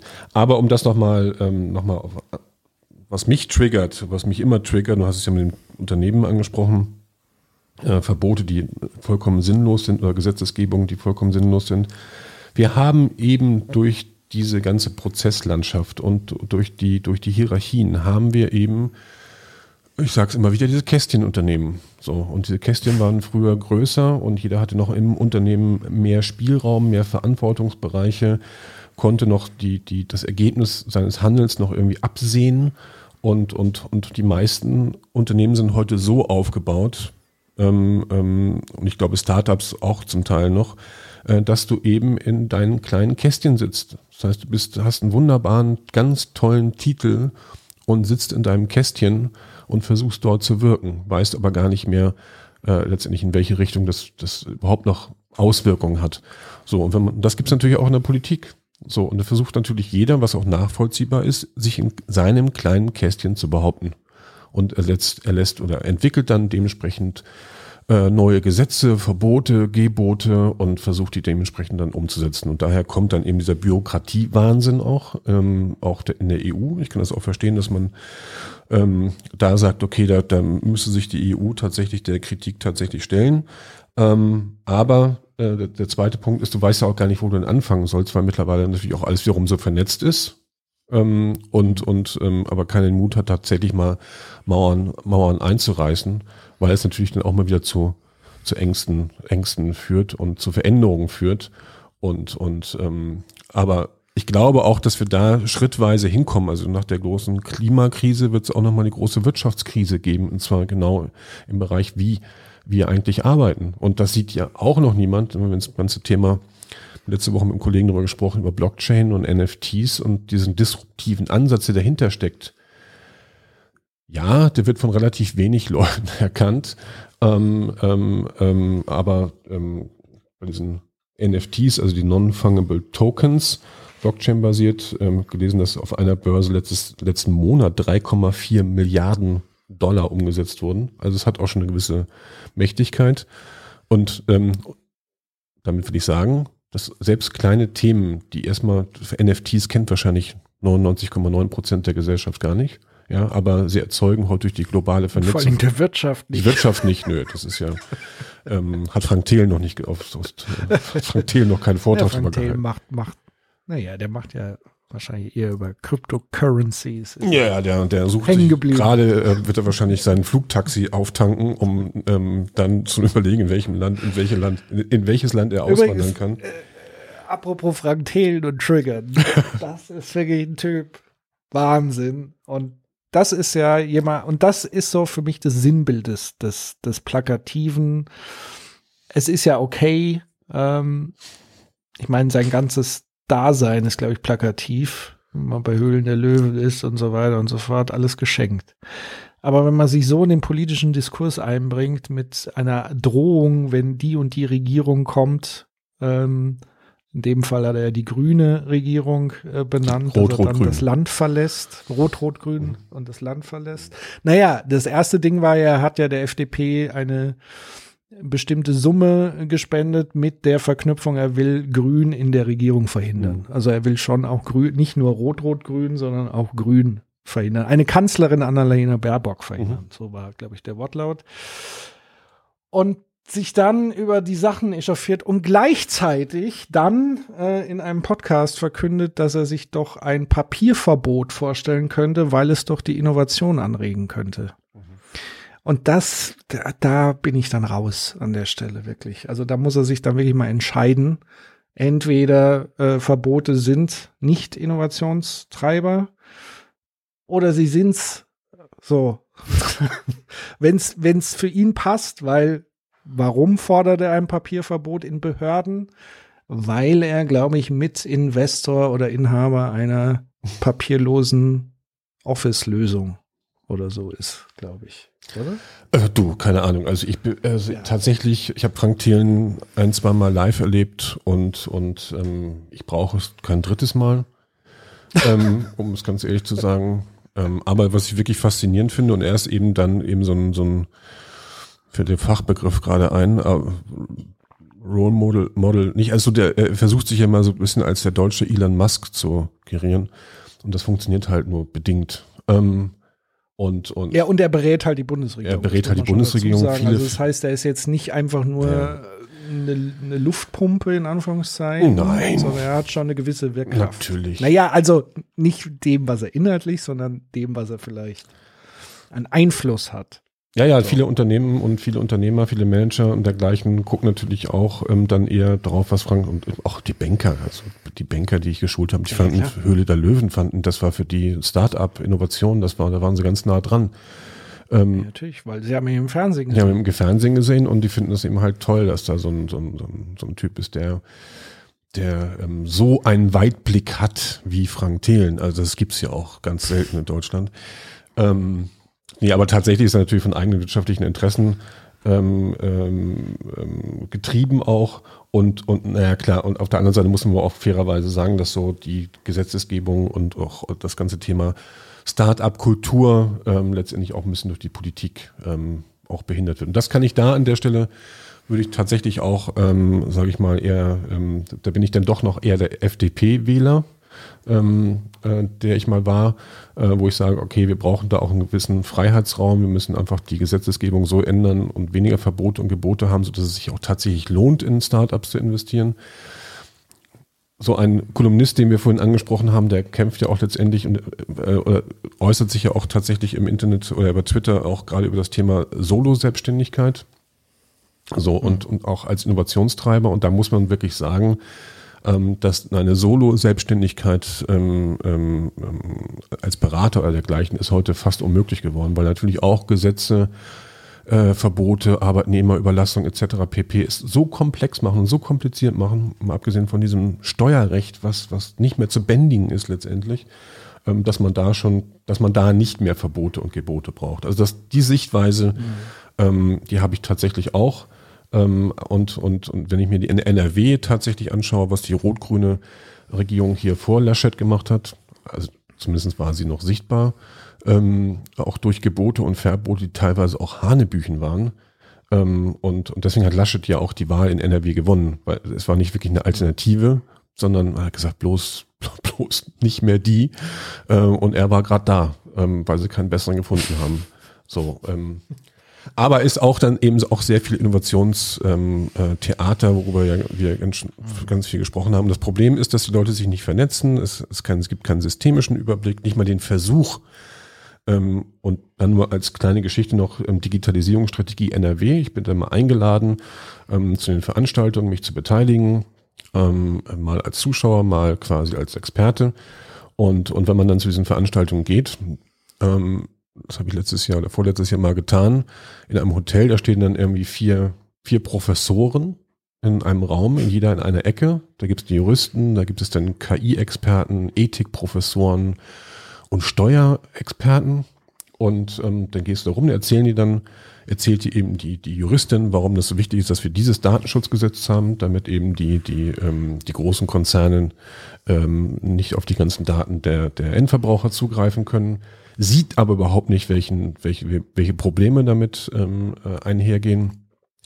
Ähm, der Ethiker sagt dir, ähm, sagt ja, äh, eigentlich müsste man Twitter und, und, und Facebook, äh, also er hätte es verboten. Als Ethikprofessor hätte er es verboten. Hätte, glaube ich, auch wahrscheinlich Apple verboten, weil die das iPhone entwickelt haben.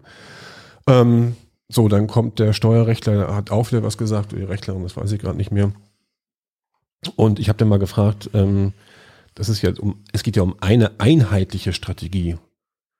Habe ich mal, habe ich die Professoren gefragt, ich meine, redet ihr eigentlich miteinander? Also arbeitet ihr an diesen Themen zusammen? Oder kocht ja nur jeder sein Süppchen und freut sich dann bei der NRW-Veranstaltung in irgendeiner Ecke zu stehen und sein Wissen preiszugeben? Senf habe ich mir an der Stelle gespart. Ähm, ähm, tatsächlich. Und die guckt mich mit großen Augen an und sagen, Nee. Wozu?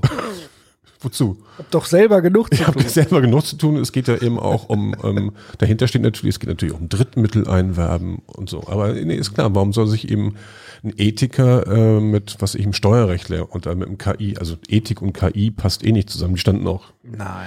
die standen auch äh, entgegengesetzt im Raum. Nee, und das ist eben das halt das Problem. So, und das, das, ähm, und das ist eben, nicht das eine Problem, dass die sich nicht unterhalten, das kennt man, und nicht miteinander arbeiten, das kennt man ja schon. Mhm. Ähm, sondern dass das zweite Problem ist, dass solche Themen auch dann immer so kurzfristig eventmäßig rausgehauen werden. So, nach dem Motto, so in, in einem halben, in, in, in, zwei Monaten ist jetzt diese Veranstaltung, macht damit mal das und das und das und das. Da gibt's eine Eventagentur, da könnt ihr euch anmelden, dann brauchen wir PR. So, was da aber passiert und was da tatsächlich, und die Bürger haben sich ja teilweise ein, eingebracht und haben eben die Sachen an die Wand geschrieben oder auf einen Zettel geschrieben. Es interessiert keinen. Es interessiert mhm. niemanden. Es ist auch nur Innovations- und Transformationstheater. So, und, und das Problem ist aber auf der anderen Seite, wo, an welcher Stelle willst du anfangen, das zu verändern und kannst du mit den Konsequenzen umgehen? So. Mhm. Und klar, wenn man jetzt finanziell unabhängig wäre, ähm, äh, hätte man, das machen ja die jungen, die jungen Erben, die finanziell unabhängig sind, die trauen sich ja Dinge heute mal, mal, mal anders zu sehen. Äh, ansonsten, wenn du irgendwie abhängig beschäftigt bist oder du hast Kunden eventuell als Selbstständiger, dann hast du gar nicht so viele Möglichkeiten, ähm, dich mit einem Plakat irgendwo hinzustellen, zu sagen, fangt an zu denken. So. ähm, oder denkt nach, oder wie jetzt der das Inset eben das Buch geschrieben hat, das infizierte Denken. Also fangt mal an, richtig nachzudenken. Aber den Luxus, also mal unabhängig davon, dass niemand sich da den Mut hätte, wahrscheinlich sich irgendwo hinzustellen und zu sagen, fangt mal an zu denken, ähm, äh, hat ja auch da keiner Bock drauf. So, mhm. weil denken bedeutet nachdenken, durchdenken, äh, diskutieren, wieder neu denken, nachdenken. Ey, Alter, hast du da Zeit für? Ich nicht. So, gibt's dafür eine Belohnung? Nein. Kann ich mir von der Erkenntnis vielleicht was kaufen, die ich dann eventuell bekomme? Nein, um Gottes Willen, eventuell habe ich da noch, noch mehr Probleme, weil ich, wenn ich diese Erkenntnis habe, ähm, habe ich, sehe ich vielleicht noch die dreifache Anzahl von Problemen, mit denen man sich auseinandersetzen müsste. Und irgendwann ist so wie die Unendlichkeit des Weltalls, ähm, machst du halt keine Gedanken mehr drüber, weil es geht nicht. Weil ich habe tatsächlich ein anderes Problem. Ich kann nicht aufhören zu denken, was natürlich in so einem Konstrukt auch zu Konflikten führt. Ja, hatte ich in deinem Alter auch noch. In deinem Alter hatte ich das Problem tatsächlich auch noch. Ähm, naja, ich würde sagen, da ist auch noch viel von übrig geblieben, so, wenn ich das so täglich äh, äh, erlebe. Also ich glaube, wir sind uns da ja relativ ähnlich, was, was das angeht. Also wir fordern ja beide ein stärkeres Nachdenken Absolut. über was, viele Dinge. Was auch ja. notwendig ist tatsächlich. Und, und ähm, Absolut. auch wenn man nicht sofort den, den, den Belohnungseffekt hat oder man eventuell auf neue Probleme stößt, ähm, hilft es aber trotzdem so im, im, im Rahmen seiner Möglichkeiten tatsächlich die Dinge zu durchdenken und jetzt auch nicht nicht nur oder auch nicht immer nur auf die Quick Wins zu schauen, sondern manche Dinge brauchen halt länger Zeit als ein Quartal und oder eben auch äh, mal zwei Quartale. Ähm, und und ähm, aber den Luxus muss man sich da, dafür muss man auch kämpfen, da muss man auch ein Rückgrat haben zu sagen, das geht jetzt nicht von heute auf morgen, außer es kommen wieder, ähm, es kommen wieder Inszenierungen ähm, äh, äh, oder man, man bleibt letztendlich auf dem Grad der Inszenierung und wenn man es dann abheften kann, ist gut, aber ähm, ich glaube, die Zeit sind auch vorbei, wo man einfach Dinge abheften kann nach dem Motto, abheften ist ja auch schön, ne? wo man in der Sachen in der Cloud abspeichern kann und taggen kann mhm. und dann sagen kann, okay, das ist noch, nein, es funktioniert ja nicht mehr, sondern man muss tatsächlich auch ähm, tatsächlich mehr über die Themen reden. Man muss tatsächlich in divers aufgestellten Teams miteinander reden. Und, und ähm, das heißt nicht nur, die Diversity habe ich jetzt so im letzten halben Jahr gelernt, heißt jetzt nicht nur, ähm, zu sagen, wir brauchen jetzt die jungen Wilden oder wir brauchen ähm, ähm, äh, ähm, Leute aus einem anderen Kulturkreis, sondern ähm, äh, und und und. Also diese, diese, diese klassischen diversen Bilder, die wir heute auch durch die Medien bekommen, auch in der Werbung, ähm, ähm, zeigen ja auch wieder ein falsches Bild. Ist auch wieder Inszenierung, ähm, sondern ich meine tatsächlich, dass man eben auch, das ist ja das, was wir immer sagen, dass man auch diverse Teams einfach mal aufbauen kann, indem man einfach mal in den Maschinenraum geht und guckt, ähm, wo gibt es eventuell noch Leute, die versuchen, in ihren kleinen Kästchen einfach äh, die Dinge ähm, zu verändern und äh, zum Guten zu verändern. Und wenn man dann Kästchen für Kästchen dann dementsprechend mal sich anschaut, vielleicht mal uh, mal zwei, drei Kästchen zusammenlegt, dann kann man auch schon wieder Themen dann dementsprechend ähm, tatsächlich verändern, ähm, da kann man auch nicht immer drüber posten. Das ist, sind auch nicht immer nur tolle Bilder. Ähm, aber man verändert tatsächlich was. Und irgendwann entsteht dann vielleicht ein Bild, ähm, was etwas größer ist als das Selfie. Ähm, ähm, und wo man dann tatsächlich was bewirkt hat. Und ich glaube dann tatsächlich, dass man da auch durch diese Art und Weise eine andere Geschwindigkeit hinbekommt. Ähm. Das ist wie beim Autofahren. Ne? Kannst auf der Autobahn kannst du immer 180, 250 fahren, dann bist du auf einer Teilstrecke mal mal äh, mal etwas schneller. Aber wenn du von Flensburg oder Kiel nach Garmisch-Partenkirchen fährst, bringt dir das gar nichts, weil du durch die ganzen Tankstops, durch hunderter Strecken und dergleichen gewinnst du nicht viel Zeit, sondern verbrauchst ganz viel Energie und ganz viel, erzeugst ganz viel Stress. Ähm, wenn du jetzt einfach mal, äh, als wenn du jetzt mal meinetwegen 130 fahren würdest. Und ich oute mich mal, ich bin tatsächlich ein Verfechter, was ich nie war, ähm, von der Geschwindigkeitsbegrenzung. Ich hoffe, sie liegt immer bei 130, dann kann man sich irgendwie einpindeln auf 130 bis 150 vielleicht, ähm, bevor es dann teuer wird in Punkten. Aber ich glaube, ähm, weil ich möchte jetzt auch endlich mal wieder 130 fahren dürfen.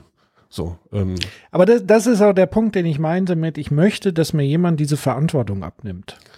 Also ähm, ich bin eh, also ich bin auch ein Befürworter des Tempolimits. Also A, es hat einfach verschiedene gute Gründe von Unfall, tatsächlich auch CO2. Ich glaube, es hat ein CO2-Äquivalent wie der innerdeutsche Flugverkehr, ähm, was du mal locker, ohne dass du irgendwas komplett abschaffen müsstest, sondern einfach nur ein bisschen runterdämpfen.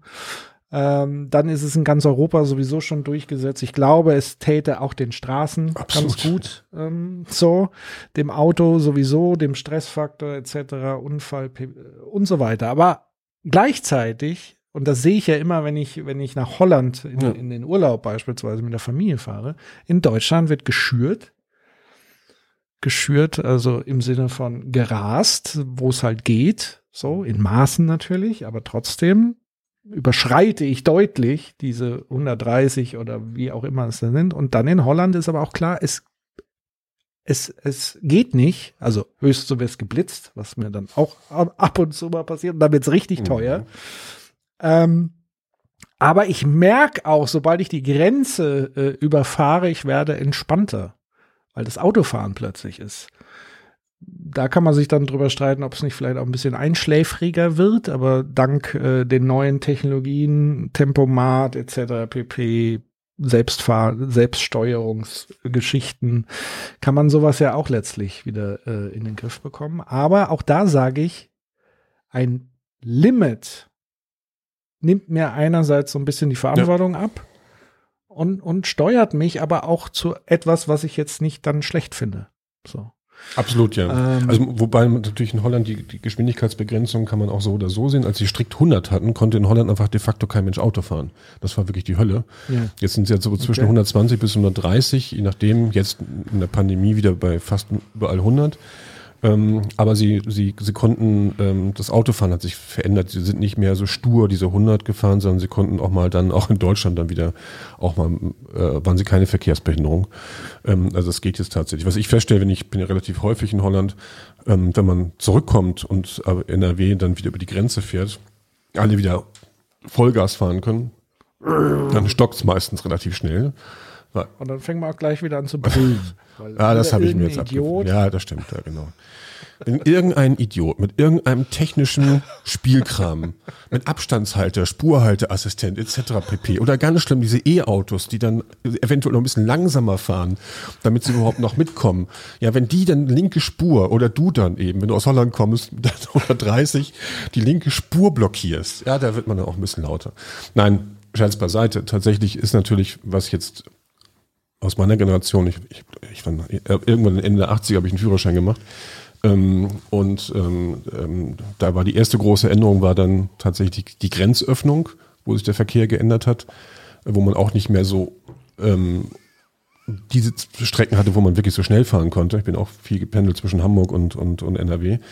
Ähm, was jetzt natürlich dazu kommt, was für mich auch für, ein, für, ein, für eine Geschwindigkeitsbegrenzung spricht, dass eben diese, die, ganzen, die ganzen Assistenzsysteme, also wenn du heute ein Mittelklasse-Auto fährst mit Abstandshalter, mit diesen intelligenten Geschwindigkeitstempomat, Spurhalteassistent etc. pp., ähm, ähm, dann wirst du ja automatisch eben auch ausgebremst, wenn jemand vor dir ausschert, dann ne, Abstandshalter mhm. schickt dich zurück das heißt, du kannst ja gar nicht mehr dann dementsprechend so fahren. Und das heißt, wenn du dann eben, oder die, die E-Autos, ne, die Teslas, die dann irgendwie mit 110 irgendwo hinterm Bus hängen, um, um Strom zu sparen, ähm, bremsen natürlich auch dann wieder den Verkehr teilweise ein. Und von daher macht es einfach nur Sinn, äh, nicht nur im Sinne der Wirtschaftlichkeit, der Umweltfreundlichkeit, auch im Sinne der Sicherheit tatsächlich die, die Geschwindigkeit tatsächlich zu begrenzen. Und wir sind nun mal das einzige Land in Europa, ähm, was diese Geschwindigkeitsbegrenzung noch nicht hat, weil wir ja Autoland sind. Wir sind das ja das Land der Autohersteller. Ja.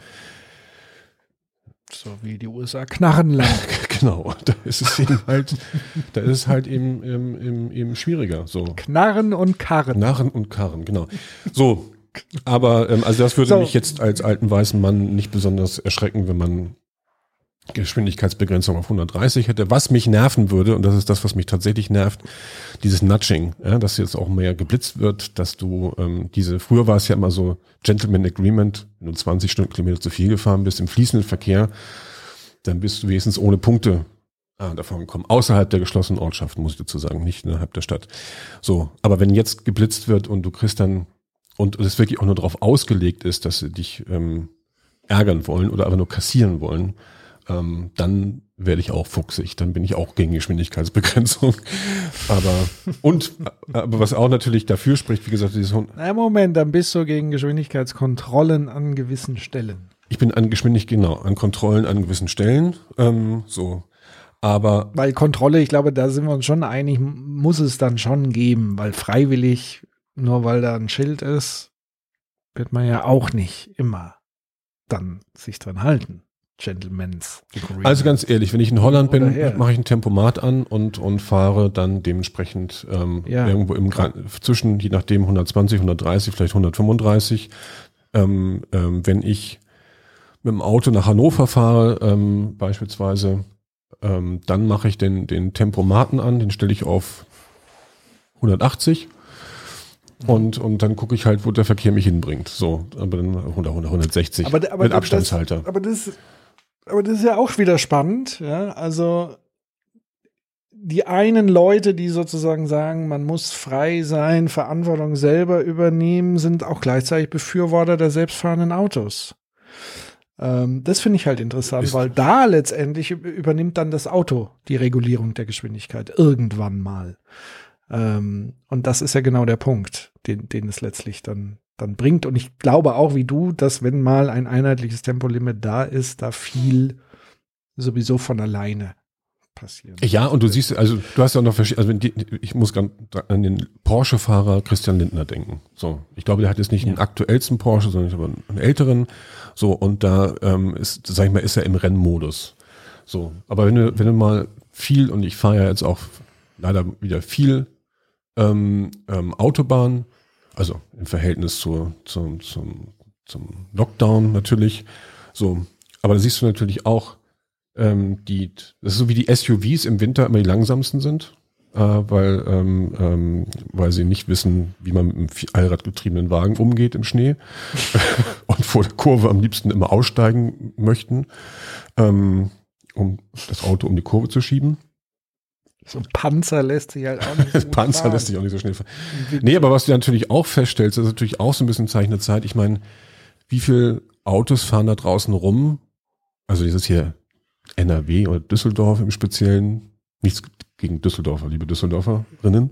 Ja. Ähm, aber äh, ich sage immer, wenn, wenn, wenn die Leute in, in Hamburg ein Volvo Kombi fahren, fahren die Leute hier in ähm, eben den, den Porsche.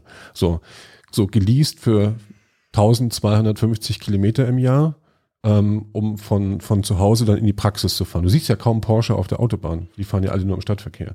Und wenn du ein Porsche, ja, ist doch wahr. Wann sieht man mal wirklich, ein, also das ist wirklich auf 1000 Kilometer, die ich nach Bayern hin und zurück fahre, überholt mich vielleicht, also überholen mich vielleicht 30 Skodas, ja, aber nicht ein Porsche, weil die fahren alle rechts, so, weil Auto schon nicht lange Strecken fahren, weil sonst die Leasingrate zu teuer wird. Ja, man muss es doch so sagen, so.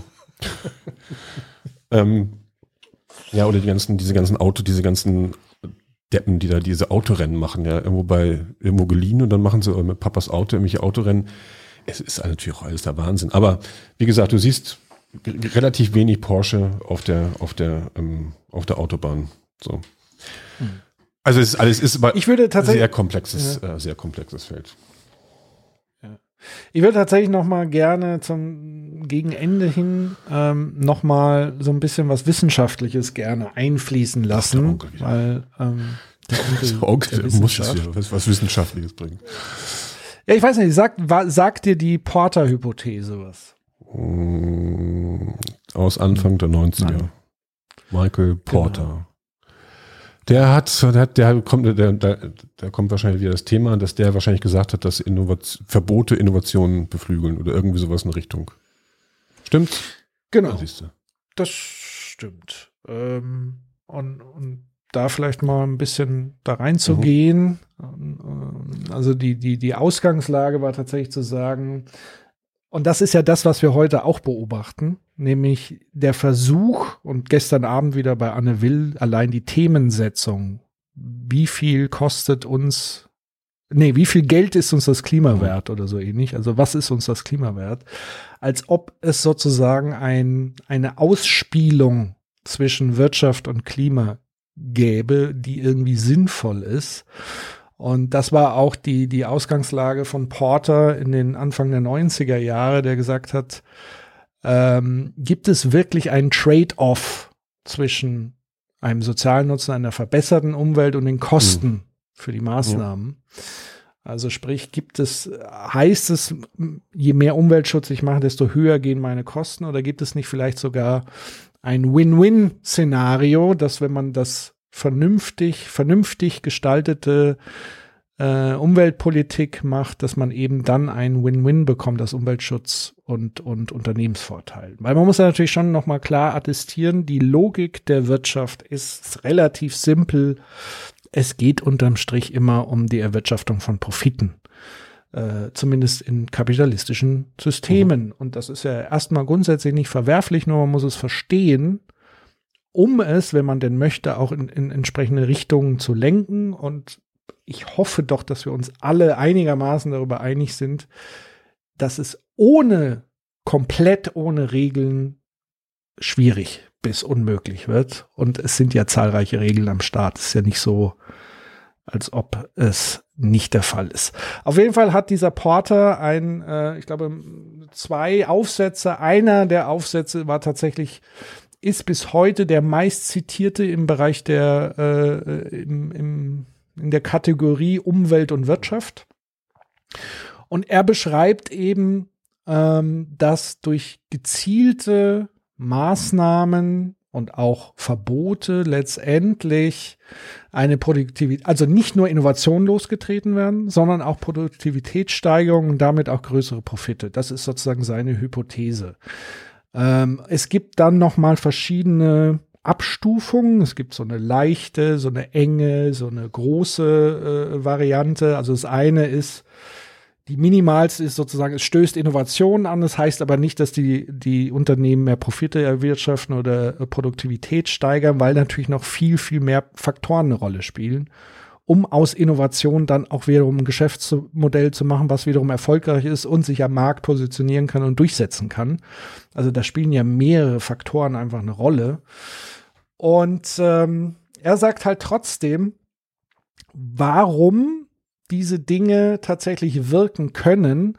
Und zwar geht er eben davon aus, dass Firmen, und da interessiert mich dann auch deine Einschätzung, ich ahne aber auch schon, wie die sein wird, dass Firmen eben nicht alle Möglichkeiten zur Effizienzsteigerung von sich aus erkennen und nutzen, weil viele denken ja, sie sind ja schon zu 100 Prozent effizient, so wie die Autoindustrie vielleicht zum Teil und so weiter und so fort. Und da kann man nur ganz minimal an der, an der Schraube äh, drehen. Und er sagt halt eben, na ja, die Unternehmen erkennen wirklich nicht die Effizienzsteigerung, die man zum Beispiel durch neue Technologien wie Digitalisierung äh, sie haben einfach unvollständige Informationen, was das angeht.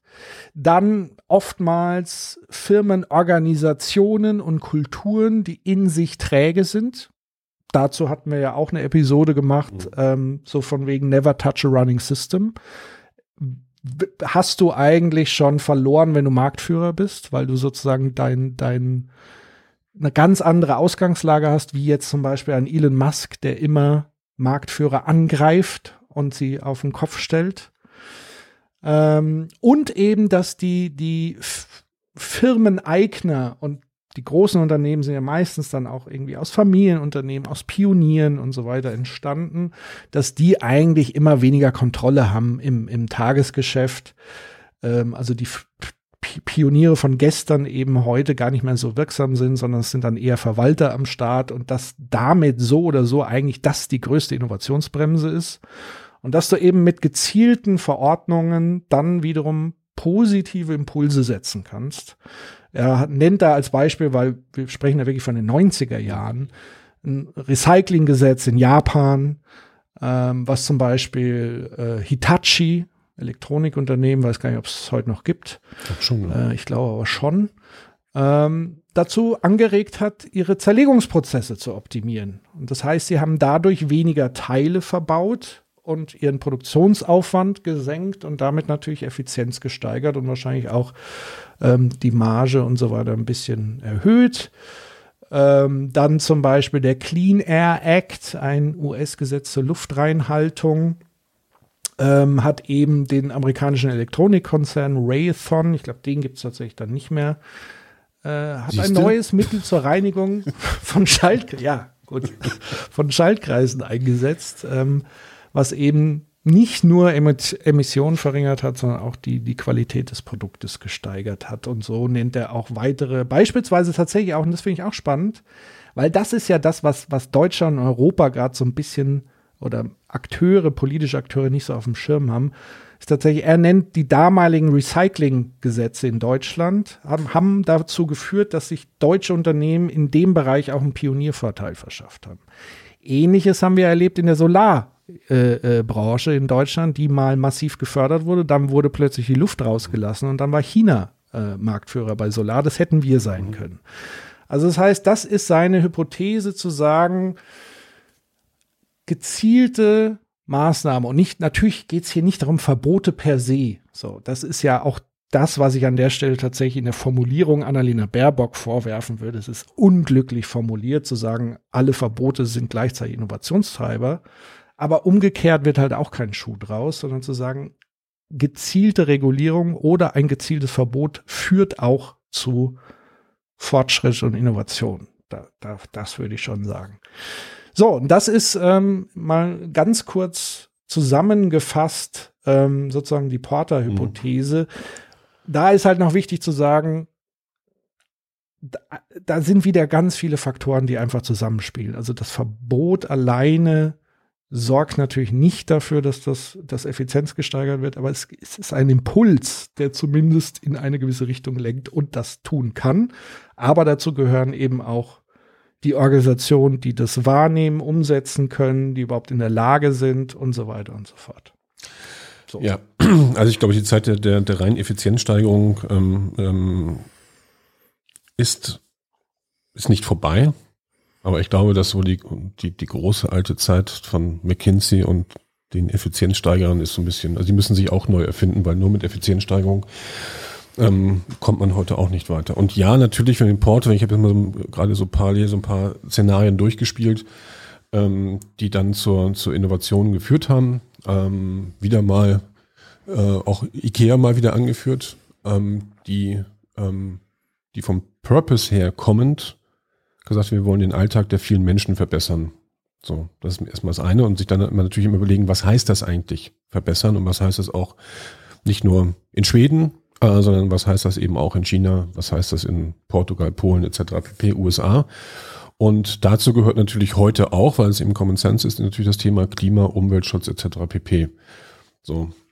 Und was sie eben, und die haben dann eben dementsprechend das, das Thema LED. LED ersetzt Halogen haben sie festgestellt, oh, Freunde der Nacht, wenn ich LED einsetze, kann ich ja auch Strom sparen. Wie geil ist das mhm. denn? Ähm, dann haben sie gedacht, okay, äh, wenn wir schon über Strom reden, dann haben sie auch Sustainability Manager eingestellt, der kann ich ja auch Photovoltaik aufs Dach äh, setzen. Hm, okay, mhm. da kann man das eigene Haus mit, mit, ähm, mit Strom versorgen und auch wieder Geld sparen. So. Und so sind sie letztendlich durchs Unternehmen gegangen. Jetzt verkaufen sie auch Solaranlagen, by the way. Oder fangen damit an. Ob das gelingt, weiß ich noch nicht. Aber sie denken dann eben auch komplett ökologisch. Und ich meine immer, dass das Büro in Malmö ist immer noch das, das umweltfreundlichste Bürogebäude Europas, was mehr Strom erzeugt, Energie erzeugt als verbraucht. Ähm, aber man kann eben dann in den Bereich Verpackung gehen und sagen, okay, sind alle unsere Verpackungen so richtig oder können wir da auch Strom, äh, Verpackungsmaterial sparen, also wieder Kosten sparen. So, und ich glaube, das ist dann nochmal so eine Effizienztrag, wo nochmal wirklich was geguckt wird. Machen ja selbst die Sparkassen, die sagen, wir wollen weg vom Papier. Ja, ähm, und das nennen sie dann Digitalisierung, wenn sie ein Papier in PDF umwandeln. ähm, ähm, aber da ist auch nur der Effekt, dass sie im Papier sparen wollen. So. Ähm, also von daher ja, da gibt es eben diese, diese Einschränkungen. Ich glaube, es dauert immer, es ist nicht so auf Knopfdruck.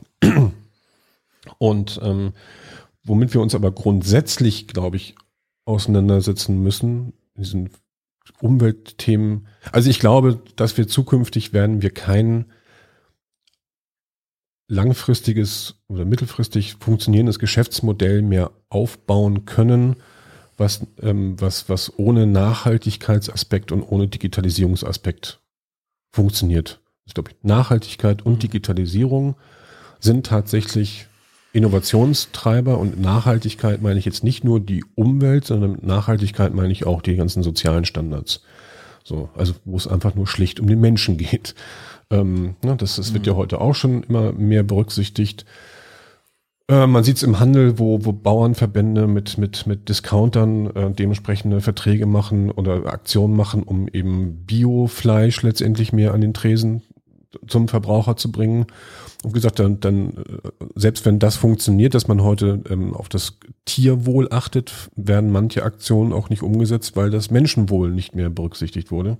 Das heißt, da wird, der, das, wird mehr auf das Tier aufgepasst im, im Schlachtprozess leider, ähm, als auf den Mensch, der dann in ähm, arbeitet, in diesen schrecklichen Job macht, im übertragenen Sinne, und, und ähm, außen dann in Baracken wohnt. Ich will jetzt keinen Namen nennen, aber ähm, ich glaube, diese Groß, äh, Großschlachtereien, ähm, genau, achten eher auf das Tier mittlerweile als auf den, auf den Menschen. Also auch da wieder neue Zusammenhänge, die man zu beachten hat. Ich habe mich ja mit Reisebranchen ähm, ja auch schon mal auseinandergesetzt, wo eben, ähm, wenn global das ganze, das ganze Thema Reisen ja ähm, auch neu gedacht werden muss durch, durch CO2, ähm, durch Flugverbote etc. pp durch, ähm, durch auch einen gesellschaftlichen Wandel, dass eben ähm, Fliegen nicht mehr dass man eben, es macht einfach keinen Sinn mehr, aus Umweltgründen, was ich für 9,99 Euro nach Mallorca zu fliegen. So. Das hat noch nie Sinn gemacht wahrscheinlich. Ja, weil du konntest für, also was nie Sinn gemacht hat, dass du für 9,99 Euro mit, mit, dem Flugzeug irgendwo ähm, von Düsseldorf oder von Köln nach, nach Palma de Mallorca fliegen konntest, aber eben für hunderte von Euros äh, dann dementsprechend ähm, im Zug von hier nach München fahren wolltest mit deiner Familie. Ähm, die Sachen passten einfach nicht mehr zusammen und die passen immer weniger zusammen. Also wird es da auch dann neben Verboten und Geboten auch einen gesellschaftlichen Wandel geben. Und da sehe ich eigentlich mindestens genauso einen großen äh, Trigger für neue Geschäftsmöglichkeiten und neue Geschäftsmodelle. Und, und das ist vielleicht, aber das ist auch das wieder, was ich vorhin mit den Kästchen meinte, ähm, dass man viel stärker anfangen muss, die Dinge systemisch zu betrachten. Du kannst ja heute nicht mehr irgendein einen Aspekt äh, rausgreifen und sagen, wir machen das jetzt mal daran fest, beispielsweise nur CO2-Ausstoß oder ähm, äh, Verpackungsmüll in Tonnen, sondern du musst heute die Dinge wirklich im System betrachten. Und dann kann es tatsächlich ähm, dann kann es tatsächlich zu einer, zu einer ähm, äh, Veränderung kommen, dass sich dann eben Geschäftsmodelle ergeben, ähm, ähm, die auch wieder neue Wachstumsimpulse dann dementsprechend setzen siehe Energiewandel. Wir brauchen 800.000 ähm, äh, wir brauchen 800.000 Fachkräfte. So, wo sind die? Ja, was wohl da, was ja, wohl da? Über Bildung, Ausbildung macht man sich äh, bei all den Dingen erschreckenderweise, und das ist dann das nächste, was mich triggert in, in, in diesem Wahlkampf. Es wird nicht über Bildung, Qualifikation, und, und einer Strategie, alle wissen es. Also wir haben den demografischen Wandel, so. Ähm, wir haben gleichzeitig riesige Transformationsherausforderungen. Ähm, aber wie wir an Fachkräfte kommen, also sei es über eine äh, andere Art der Migrationspolitik oder über Qualifizierungsinitiativen und Programmen und Maßnahmen, höre ich leider nichts. So. Aber jeder weiß es. Weiß nicht, ob das Thema zu unliebsam ist, keine Ahnung. Aber das, das ist was, was mich tatsächlich auch richtig, richtig nervt. Ja, es sind keine Bildzeitungsthemen. Ne? Das muss man leider sagen, dass das, das, ähm, ja. ähm, dass die breite Masse ist. Naja, Migration wäre ja durchaus. ja, ja. Einwanderungspolitik wäre ja durchaus ein Bildzeitungsthema. So.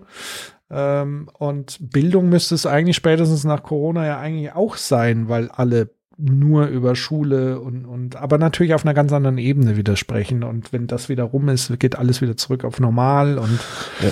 Ähm, ja. Um da vielleicht mal an das Inset in seinem Buch, das infizierte Denken, äh, äh, mal ins Spiel zu bringen. Die Leute müssen aus, erstmal aus ihrem Nickerchen wieder auswachen, was die Gesellschaft ist 50 Jahre jetzt quasi in ihrem Nickerchen ähm, und, und fühlt sich dann noch wohl, aber ich glaube, da werden ähm, verschiedene Dinge demnächst anklopfen, die aber eventuell auch schnell aus dem Schlaf treiben werden. Und, und, mhm. ähm, und, und ja, was, also was mich im Wahlkampf antriggert, ist tatsächlich ähm, alles das, was du gesagt hast, ja. Aber ähm, was mir komplett fehlt, ist mal tatsächlich ein Blick nach vorne, eine Vision, wie ist die Positionierung was wollen wir eigentlich, was wollen wir eigentlich erreichen, auch mit unserer Wirtschaft, was wollen wir in der Gesellschaft erreichen, wo wollen wir eigentlich hin? So. Mhm. Und also da fehlt mir auf der einen Seite ähm, auch bei den Grünen tatsächlich, ähm, ähm, fehlen mir da auch Impulse. Aber da kann ich auch die anderen beiden Kandidaten wirklich nicht ernst nehmen. Der eine konservativ bewahrend natürlich auf der einen Seite, der andere dann doch der andere erinnert mich mal irgendwie an dieses Quality Land Thema. Ähm, der, der Android. Ähm, ähm, John of Us. Aber ja, da haben wir uns schon mal drüber, John, John of, Us. Us, aber da haben wir uns schon mal drüber, weil John of Us war ja eigentlich relativ. genau. So, und, aber, äh, äh tut mir leid, aber, ähm, äh, den anderen, also neben den anderen, neben Laschet kann ich auch halt nicht ernst nehmen, weil er ist auch, er hat auch keine Vision, ist auch nur ein Machtpolitiker. Ähm, Teflon, ähm, Politiker, an dem auch alles abprallt. Äh, egal. Und, und was mich am meisten stört, und das geht halt nicht, du kannst halt nicht immer nur sagen, dafür trage ich nicht die Verantwortung und dann aber einen Staat mhm. führen wollen ähm, und, und, und eine, eine Gesellschaft nach vorne bringen wollen. In diesen Zeiten, ja, wo wir wirklich globale Herausforderungen tatsächlich haben, und das ist das. Ich glaube, das ist aber auch das, was vielen Menschen in der Gesellschaft auch tatsächlich, also wenn ich mit, mit Freunden, Bekannten, Verwandten spreche, ähm, da fehlt nämlich genau das, dass alle sagen, pff, wer übernimmt da noch Verantwortung? Die kommen und gehen, streichen ihre, ihre, ihre ähm, ähm, Honorare ein, wollte ich mal das sagen, ihre Diäten ein ja, das ist ja Honorare. On Honorare on top, die Diäten. sind zum Teil mittlerweile höher als Altersversorgung. Ne, jetzt ist wahrscheinlich durch Direktmandate wird der Bundestag wahrscheinlich noch mal größer, ähm, wo angeblich jetzt bald der zweitgrößte ähm, äh, Bundes, äh, Bundestag quasi Regierungs äh, ähm, der Welt. Ähm, China ist, glaube ich, auf Platz eins und wir, wir ändern uns aber bald in Richtung, äh, wir sind, überholen wahrscheinlich auch noch China und sind dann eben noch Weltmeister im Bereich der Abgeordneten. Nee, ich weiß nicht. Also viele Sachen sind einfach auch Hanebüchen. Ähm, und, und, und ich weiß aber auch, ich habe auch tatsächlich kein Rezept, wie man das wieder zurück. Zurückfahren ist das, wie man das nach vorne bringen kann, aber eben auch nachhaltig nach vorne entwickeln kann. Ähm, auf der anderen Seite glaube ich aber auch, dass in der Wirtschaft und in der Gesellschaft ähm, sich gerade deswegen viel tut, weil wir, das ist ja auch dieser amerikanische Ansatz, wir haben diesen, diesen, diesen Abundance-Ansatz, ne, also diese Fülle und aus der Fülle heraus dann dementsprechend wieder vielleicht auch mal neue Themen äh, äh, angehen können. Also ich glaube, da passiert, äh, da passiert einiges. Aber wo eben gar nichts passiert, ist eben, ist im Bereich der Digitalisierung und das, das, das, dieses lineare Denken äh, ist unser Problem dass dieses exponentielle Denken nicht berücksichtigt wird und das hemmt ganz vieles. Das kann auch, der Einzelne kann das nicht bedenken aber ich, ähm, und durchdenken, sondern muss man sich eben unterhalten, einfach mal Dinge auch aushalten können und, und versuchen können, ähm, man sollte mal versuchen, tatsächlich mal an einer besseren Lösung zu arbeiten. Und zum Schluss äh, zitiere ich dann eben doch nochmal Klaus Steinmann, ähm, der mal gesagt hat, und das schon Ende der 90er gesagt hat, äh, wir müssen tatsächlich den Blick nach vorne richten und nicht nur den Mangel verwalten. So, und das ist so für mich, den, den Mangel verwalten, ist genau das, was momentan in der Politik passiert oder schon in den letzten Jahren passiert ist. Also dieses, wo selbst Laschet ja sagt, nicht mehr weiter so. Aber Holger Scholz, Scholz ähm, Holger Scholz. Ja. Olaf Scholz dann eben dann dementsprechend dann die Raute von Merkel auch gleichzeitig wieder kopiert. Also es ist, es ist, ähm, es ist nicht immer gut, nur auf seine PR-Berater zu hören. Nee. Man dürfte sich auch eine eigene Meinung äh, hier und da mal leisten dürfen. Aber gut. Ja, aber, aber ich glaube tatsächlich, das entspricht auch so ein bisschen natürlich ähm, dem, dem Wahlvolk, in Anführungszeichen, dem sie ja gegenüberstellen. Aber auch hier greift ja der demografische Wandel. Die Rentner entscheiden mehr oder minder den Wahlausgang. Ja. Ähm, und ich will jetzt grundsätzlich den Rentner nichts unterstellen, aber man kann durchaus sagen, dass man am Ende, gegen Ende seines Lebens eher nicht mehr so wandlungswillig ist. Das ist richtig. Äh, und, und dass Veränderungen Angst machen und grundsätzlich äh, machen, glaube ich, Veränderungen Angst. Das muss man auch ernst nehmen und mitnehmen. Aber es nützt ja nichts, weil das beruht ja auf der Annahme, dass Veränderung gar nicht stattfindet und man sich vor Veränderungen eben schützen kann und durch konservative Politik, durch bewahrende Politik, aber die Realität und vor allen Dingen die Naturgesetze ähm, sprechen halt eine andere Sprache. Und das ist halt dieser große Streit, so Freiheit einschränken durch äh, Umweltauflagen. Ja, die Umwelt wird uns in Zukunft Dinge auflegen. Also ich sag mal 30 Milliarden Euro für Hochwasserkatastrophe einmal an einem Tag. 30 Milliarden Euro Steuergelder gingen literally, wie Rezo sagen würde, wollte ich gerade sagen, dass den Bach runter. Rezo. Den Bach runter. Ja. Das ist traurig, ja. ähm, vor allen Dingen für die, die betroffen sind. Aber im Sinne des Staates ähm, und im Sinne der EU und im Sinne der Weltgemeinschaft ist das leider nicht das letzte Ereignis. Und wenn man das, wenn du sagst, eben dieses lineare Denken steht uns im Weg, ist das eine. Das andere, was ich, was wir beide ja auch immer sagen, ist das fehlende vorausschauende Denken was dann noch dazu kommt. So, und ja. das, wenn du das jetzt verknüpfst mit Daten aus der Wissenschaft, die und aus der Meteorologie, die eben sagen, diese Ereignisse, also ein Jahrhundert Hochwasser werden wir mal mindestens alle fünf bis zehn Jahre jetzt erleben, so, was alle Jahrhunderte stattfindet. Und diese punktuellen Ereignisse ähm, mit diesen Zellen, wie Superzellen und so weiter, das mhm. noch wesentlich häufiger. Und das rechne jetzt bitte um. In, also wer soll das denn bezahlen? Ne? Und ähm, da sage ich doch lieber, wie du auch sagst, nach vorne gucken. Also jetzt geht's ja nicht nur darum, wie können wir die Katastrophe aufhalten, sondern wie können wir uns vor den Katastrophen schützen. Das ist jetzt eine doppelte Aufgabe. Und wer da immer noch meint, äh, zu sagen, oh, meine Freiheit, äh, äh, ja, die wird sich von alleine dann irgendwann ähm, erledigen. Und was wir eben auch sehen, ist, wir haben Corona noch nicht ganz äh, beendet. Auch da waren wir, wissen die wenigsten, was für eine Katastrophe wir wirklich vorbeigeschlittert sind, auch wirtschaftlich gesehen. Ich glaube, wir haben da gerade so die Kurve gekriegt. Und diese Dinge werden einfach, diese schwarzen Schwäne, wie es so schön heißt, von, wer war das? Taleb glaube ich, mhm. ähm, ja, ja. werden aufgrund ähm, des Klimawandels auch hier exponentiell zunehmen. So. Genau, deswegen gefällt mir auch, ähm, also Veränderung im Alter, ähm, ähm, ja, soll kein Rentnerbashing sein. Also es gibt auch genug nee, nee, junge also Leute, kein, die nicht du hast, du hast im, genau, ich wollte gerade sagen, also Veränderung im Alter, da hast du schon viel, auch viel zu tun mit deiner eigenen ja. Veränderung. Äh, ähm, körperlich ändert sich ja einiges, Krankheiten nehmen zu, äh, Einschränkungen körperlicher Art kommen dazu. Und man wird müder, ähm, man wird, äh, ist nicht mehr so äh, ähm, mobil. Und dazu kommen dann eben noch Veränderungen in der Arbeitswelt. Du bist nicht mehr, ähm, ähm, gehst nicht mehr zur Arbeit. Also passiert ja schon sehr viel im Außen.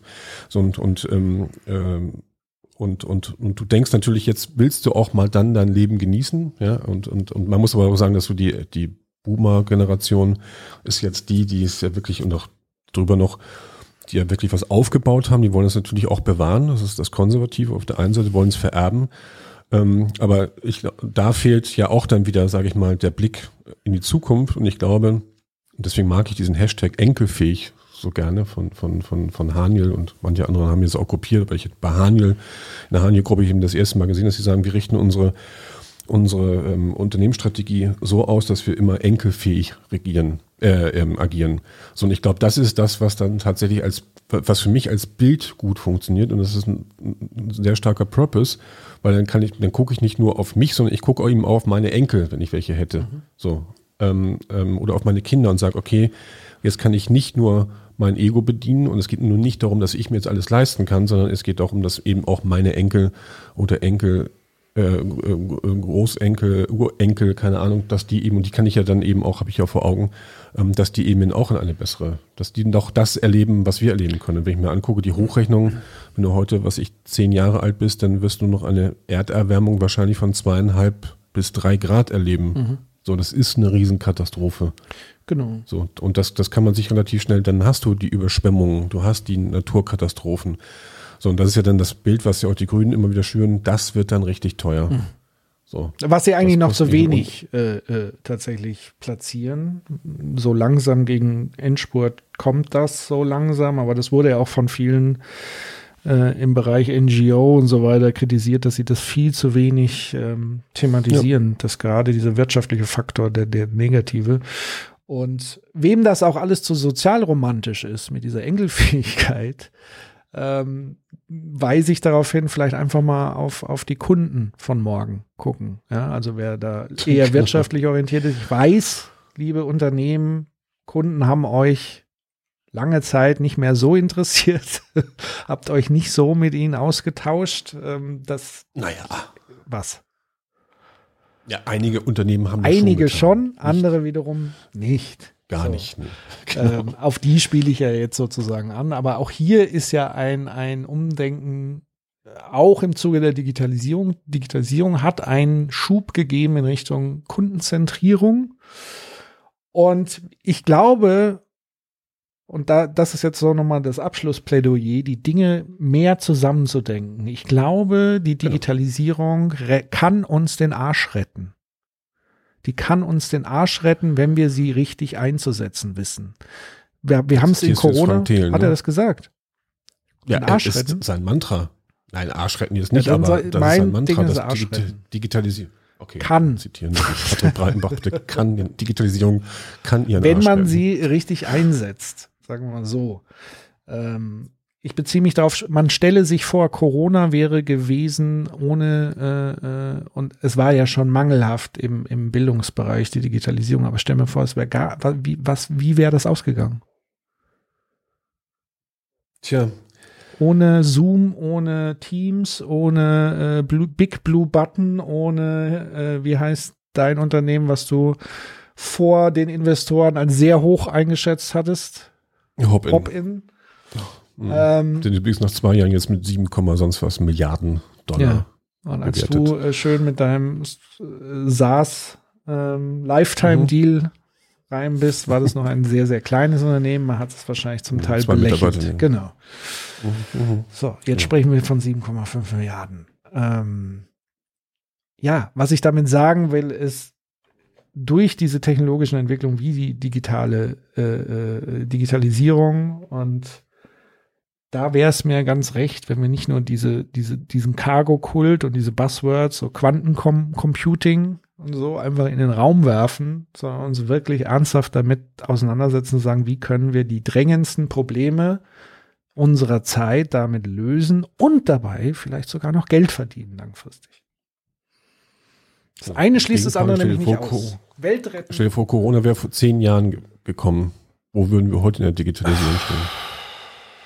Vor zehn Jahren gab es schon dieses komische Internet. Ja, ja. Meinst du? Und es gab alles schon, was man heute, was man heute so selbstverständlich nutzt. Man konnte auch schon vor zehn Jahren Videokonferenzen führen. Gut, da wäre Nicht wahrscheinlich so ähm, noch wesentlich mehr zusammengebrochen aufgrund von irgendwelchen Serverstrukturen. Also das wäre einfach, das wäre einfach so nicht umsetzbar gewesen. Hätte ich jetzt gesagt vor zehn oh. Jahren in der Form. So schnell.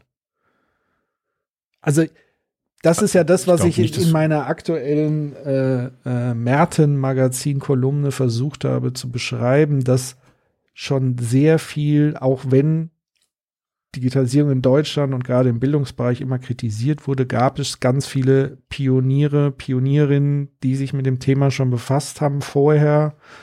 Lehrer, die sich damit befasst haben und schon Dinge propagiert, eingeübt haben. Hier unser Freund Dejan und so weiter, ganze Netzwerke. Mhm. Da ist schon eine gewisse Vorarbeit und das muss man auch zu schätzen wissen und zu würdigen. Ohne diese Vorarbeiten wäre auch das jetzt alles nicht so glimpflich abgelaufen und es ist noch genug Quatsch passiert. Und das vor zehn Jahren, weiß ich nicht. Weiß ich nicht, Digga. Weiß ich nicht. So Digger mit Blick auf die ja. Uhr. Ich glaube, ist, ist Digger jetzt eigentlich das Jugendwort? Also machen wir uns jetzt, verjüngen wir uns da? Ich glaube, Digger ist weiß das Jugendwort. Wird, weiß ich nicht, Digger. Weiß ich Aber nicht, auch wenn wir fünfmal Digger sagen, werden wir dadurch nicht Nein. jünger. So. Darum geht's und, ich, ähm, ich spiele ja lieber mit der, mit der Sprache. Ich liebe es, mit Sprache zu spielen. Von daher. Hm. Äh, der Mann, der die Wörter liebte. Übrigens ein sehr schönes Buch. Bei so. Ja? Okay, so mit Blick ja. auf den Timer sind wir jetzt schon irgendwie bei Brutto 1,40. Genau. Ähm, eine lange Episode, aber wir hatten auch jetzt viel, wir haben auch lange nicht geredet. Darf. Wir sollten das öfters tun. wir hatten, ähm, und genau. von daher, ja. Die Frequenz wir ein bisschen erhöhen. Genau. Kommt dein, dein Schlusswort? Ja, Schlusswort ist, ich hoffe, wir konnten so ein bisschen andere Perspektiven reinbringen in diese ganze äh, äh Verbots-Innovations- Diskussion. Man hätte jetzt tatsächlich auch noch mal im zweiten Teil so ein bisschen Richtung Kreativität, weil das war ja so mein Vorwurf an den Kolumnisten, der mich erfolgreich auf Twitter geblockt hat, zu sagen, na ja, Beschränkungen sind immer auch Teil des Kreativitätsprozesses, also outside the box denken ist die Box schon mit drin, so. Ähm, und man müsste doch dann auch gewisse Kreativitätstechniken überdenken ähm, wie die sechs Hüte und was es da nicht alles gibt, weil auch da sind immer Beschränkungen ein Teil dessen, die dich ja zum Kreativsein anregen und triggern sollen. Aber das machen wir ein andermal vielleicht. Wollte gerade sagen, nicht, nicht das fast äh, auch noch und aufmachen. Deswegen, äh, vielen Dank äh, für äh, das darüber sinnieren und nachdenken. Ich hoffe, euch hat es auch in, in, entsprechend gefallen. Wenn es euch gefallen hat, empfehlt es weiter. Ähm, gebt uns Feedback. Wir freuen uns wie immer darüber. Ja, vielen Dank fürs Zuhören, sage ich jetzt mal. Und übergebe da dir das schließe ich mich Wort. vollumfänglich an, habe nichts hinzuzufügen. Gehabt euch wohl. Bis zum nächsten Mal. Ciao, ciao. Tschüss. Tschüss.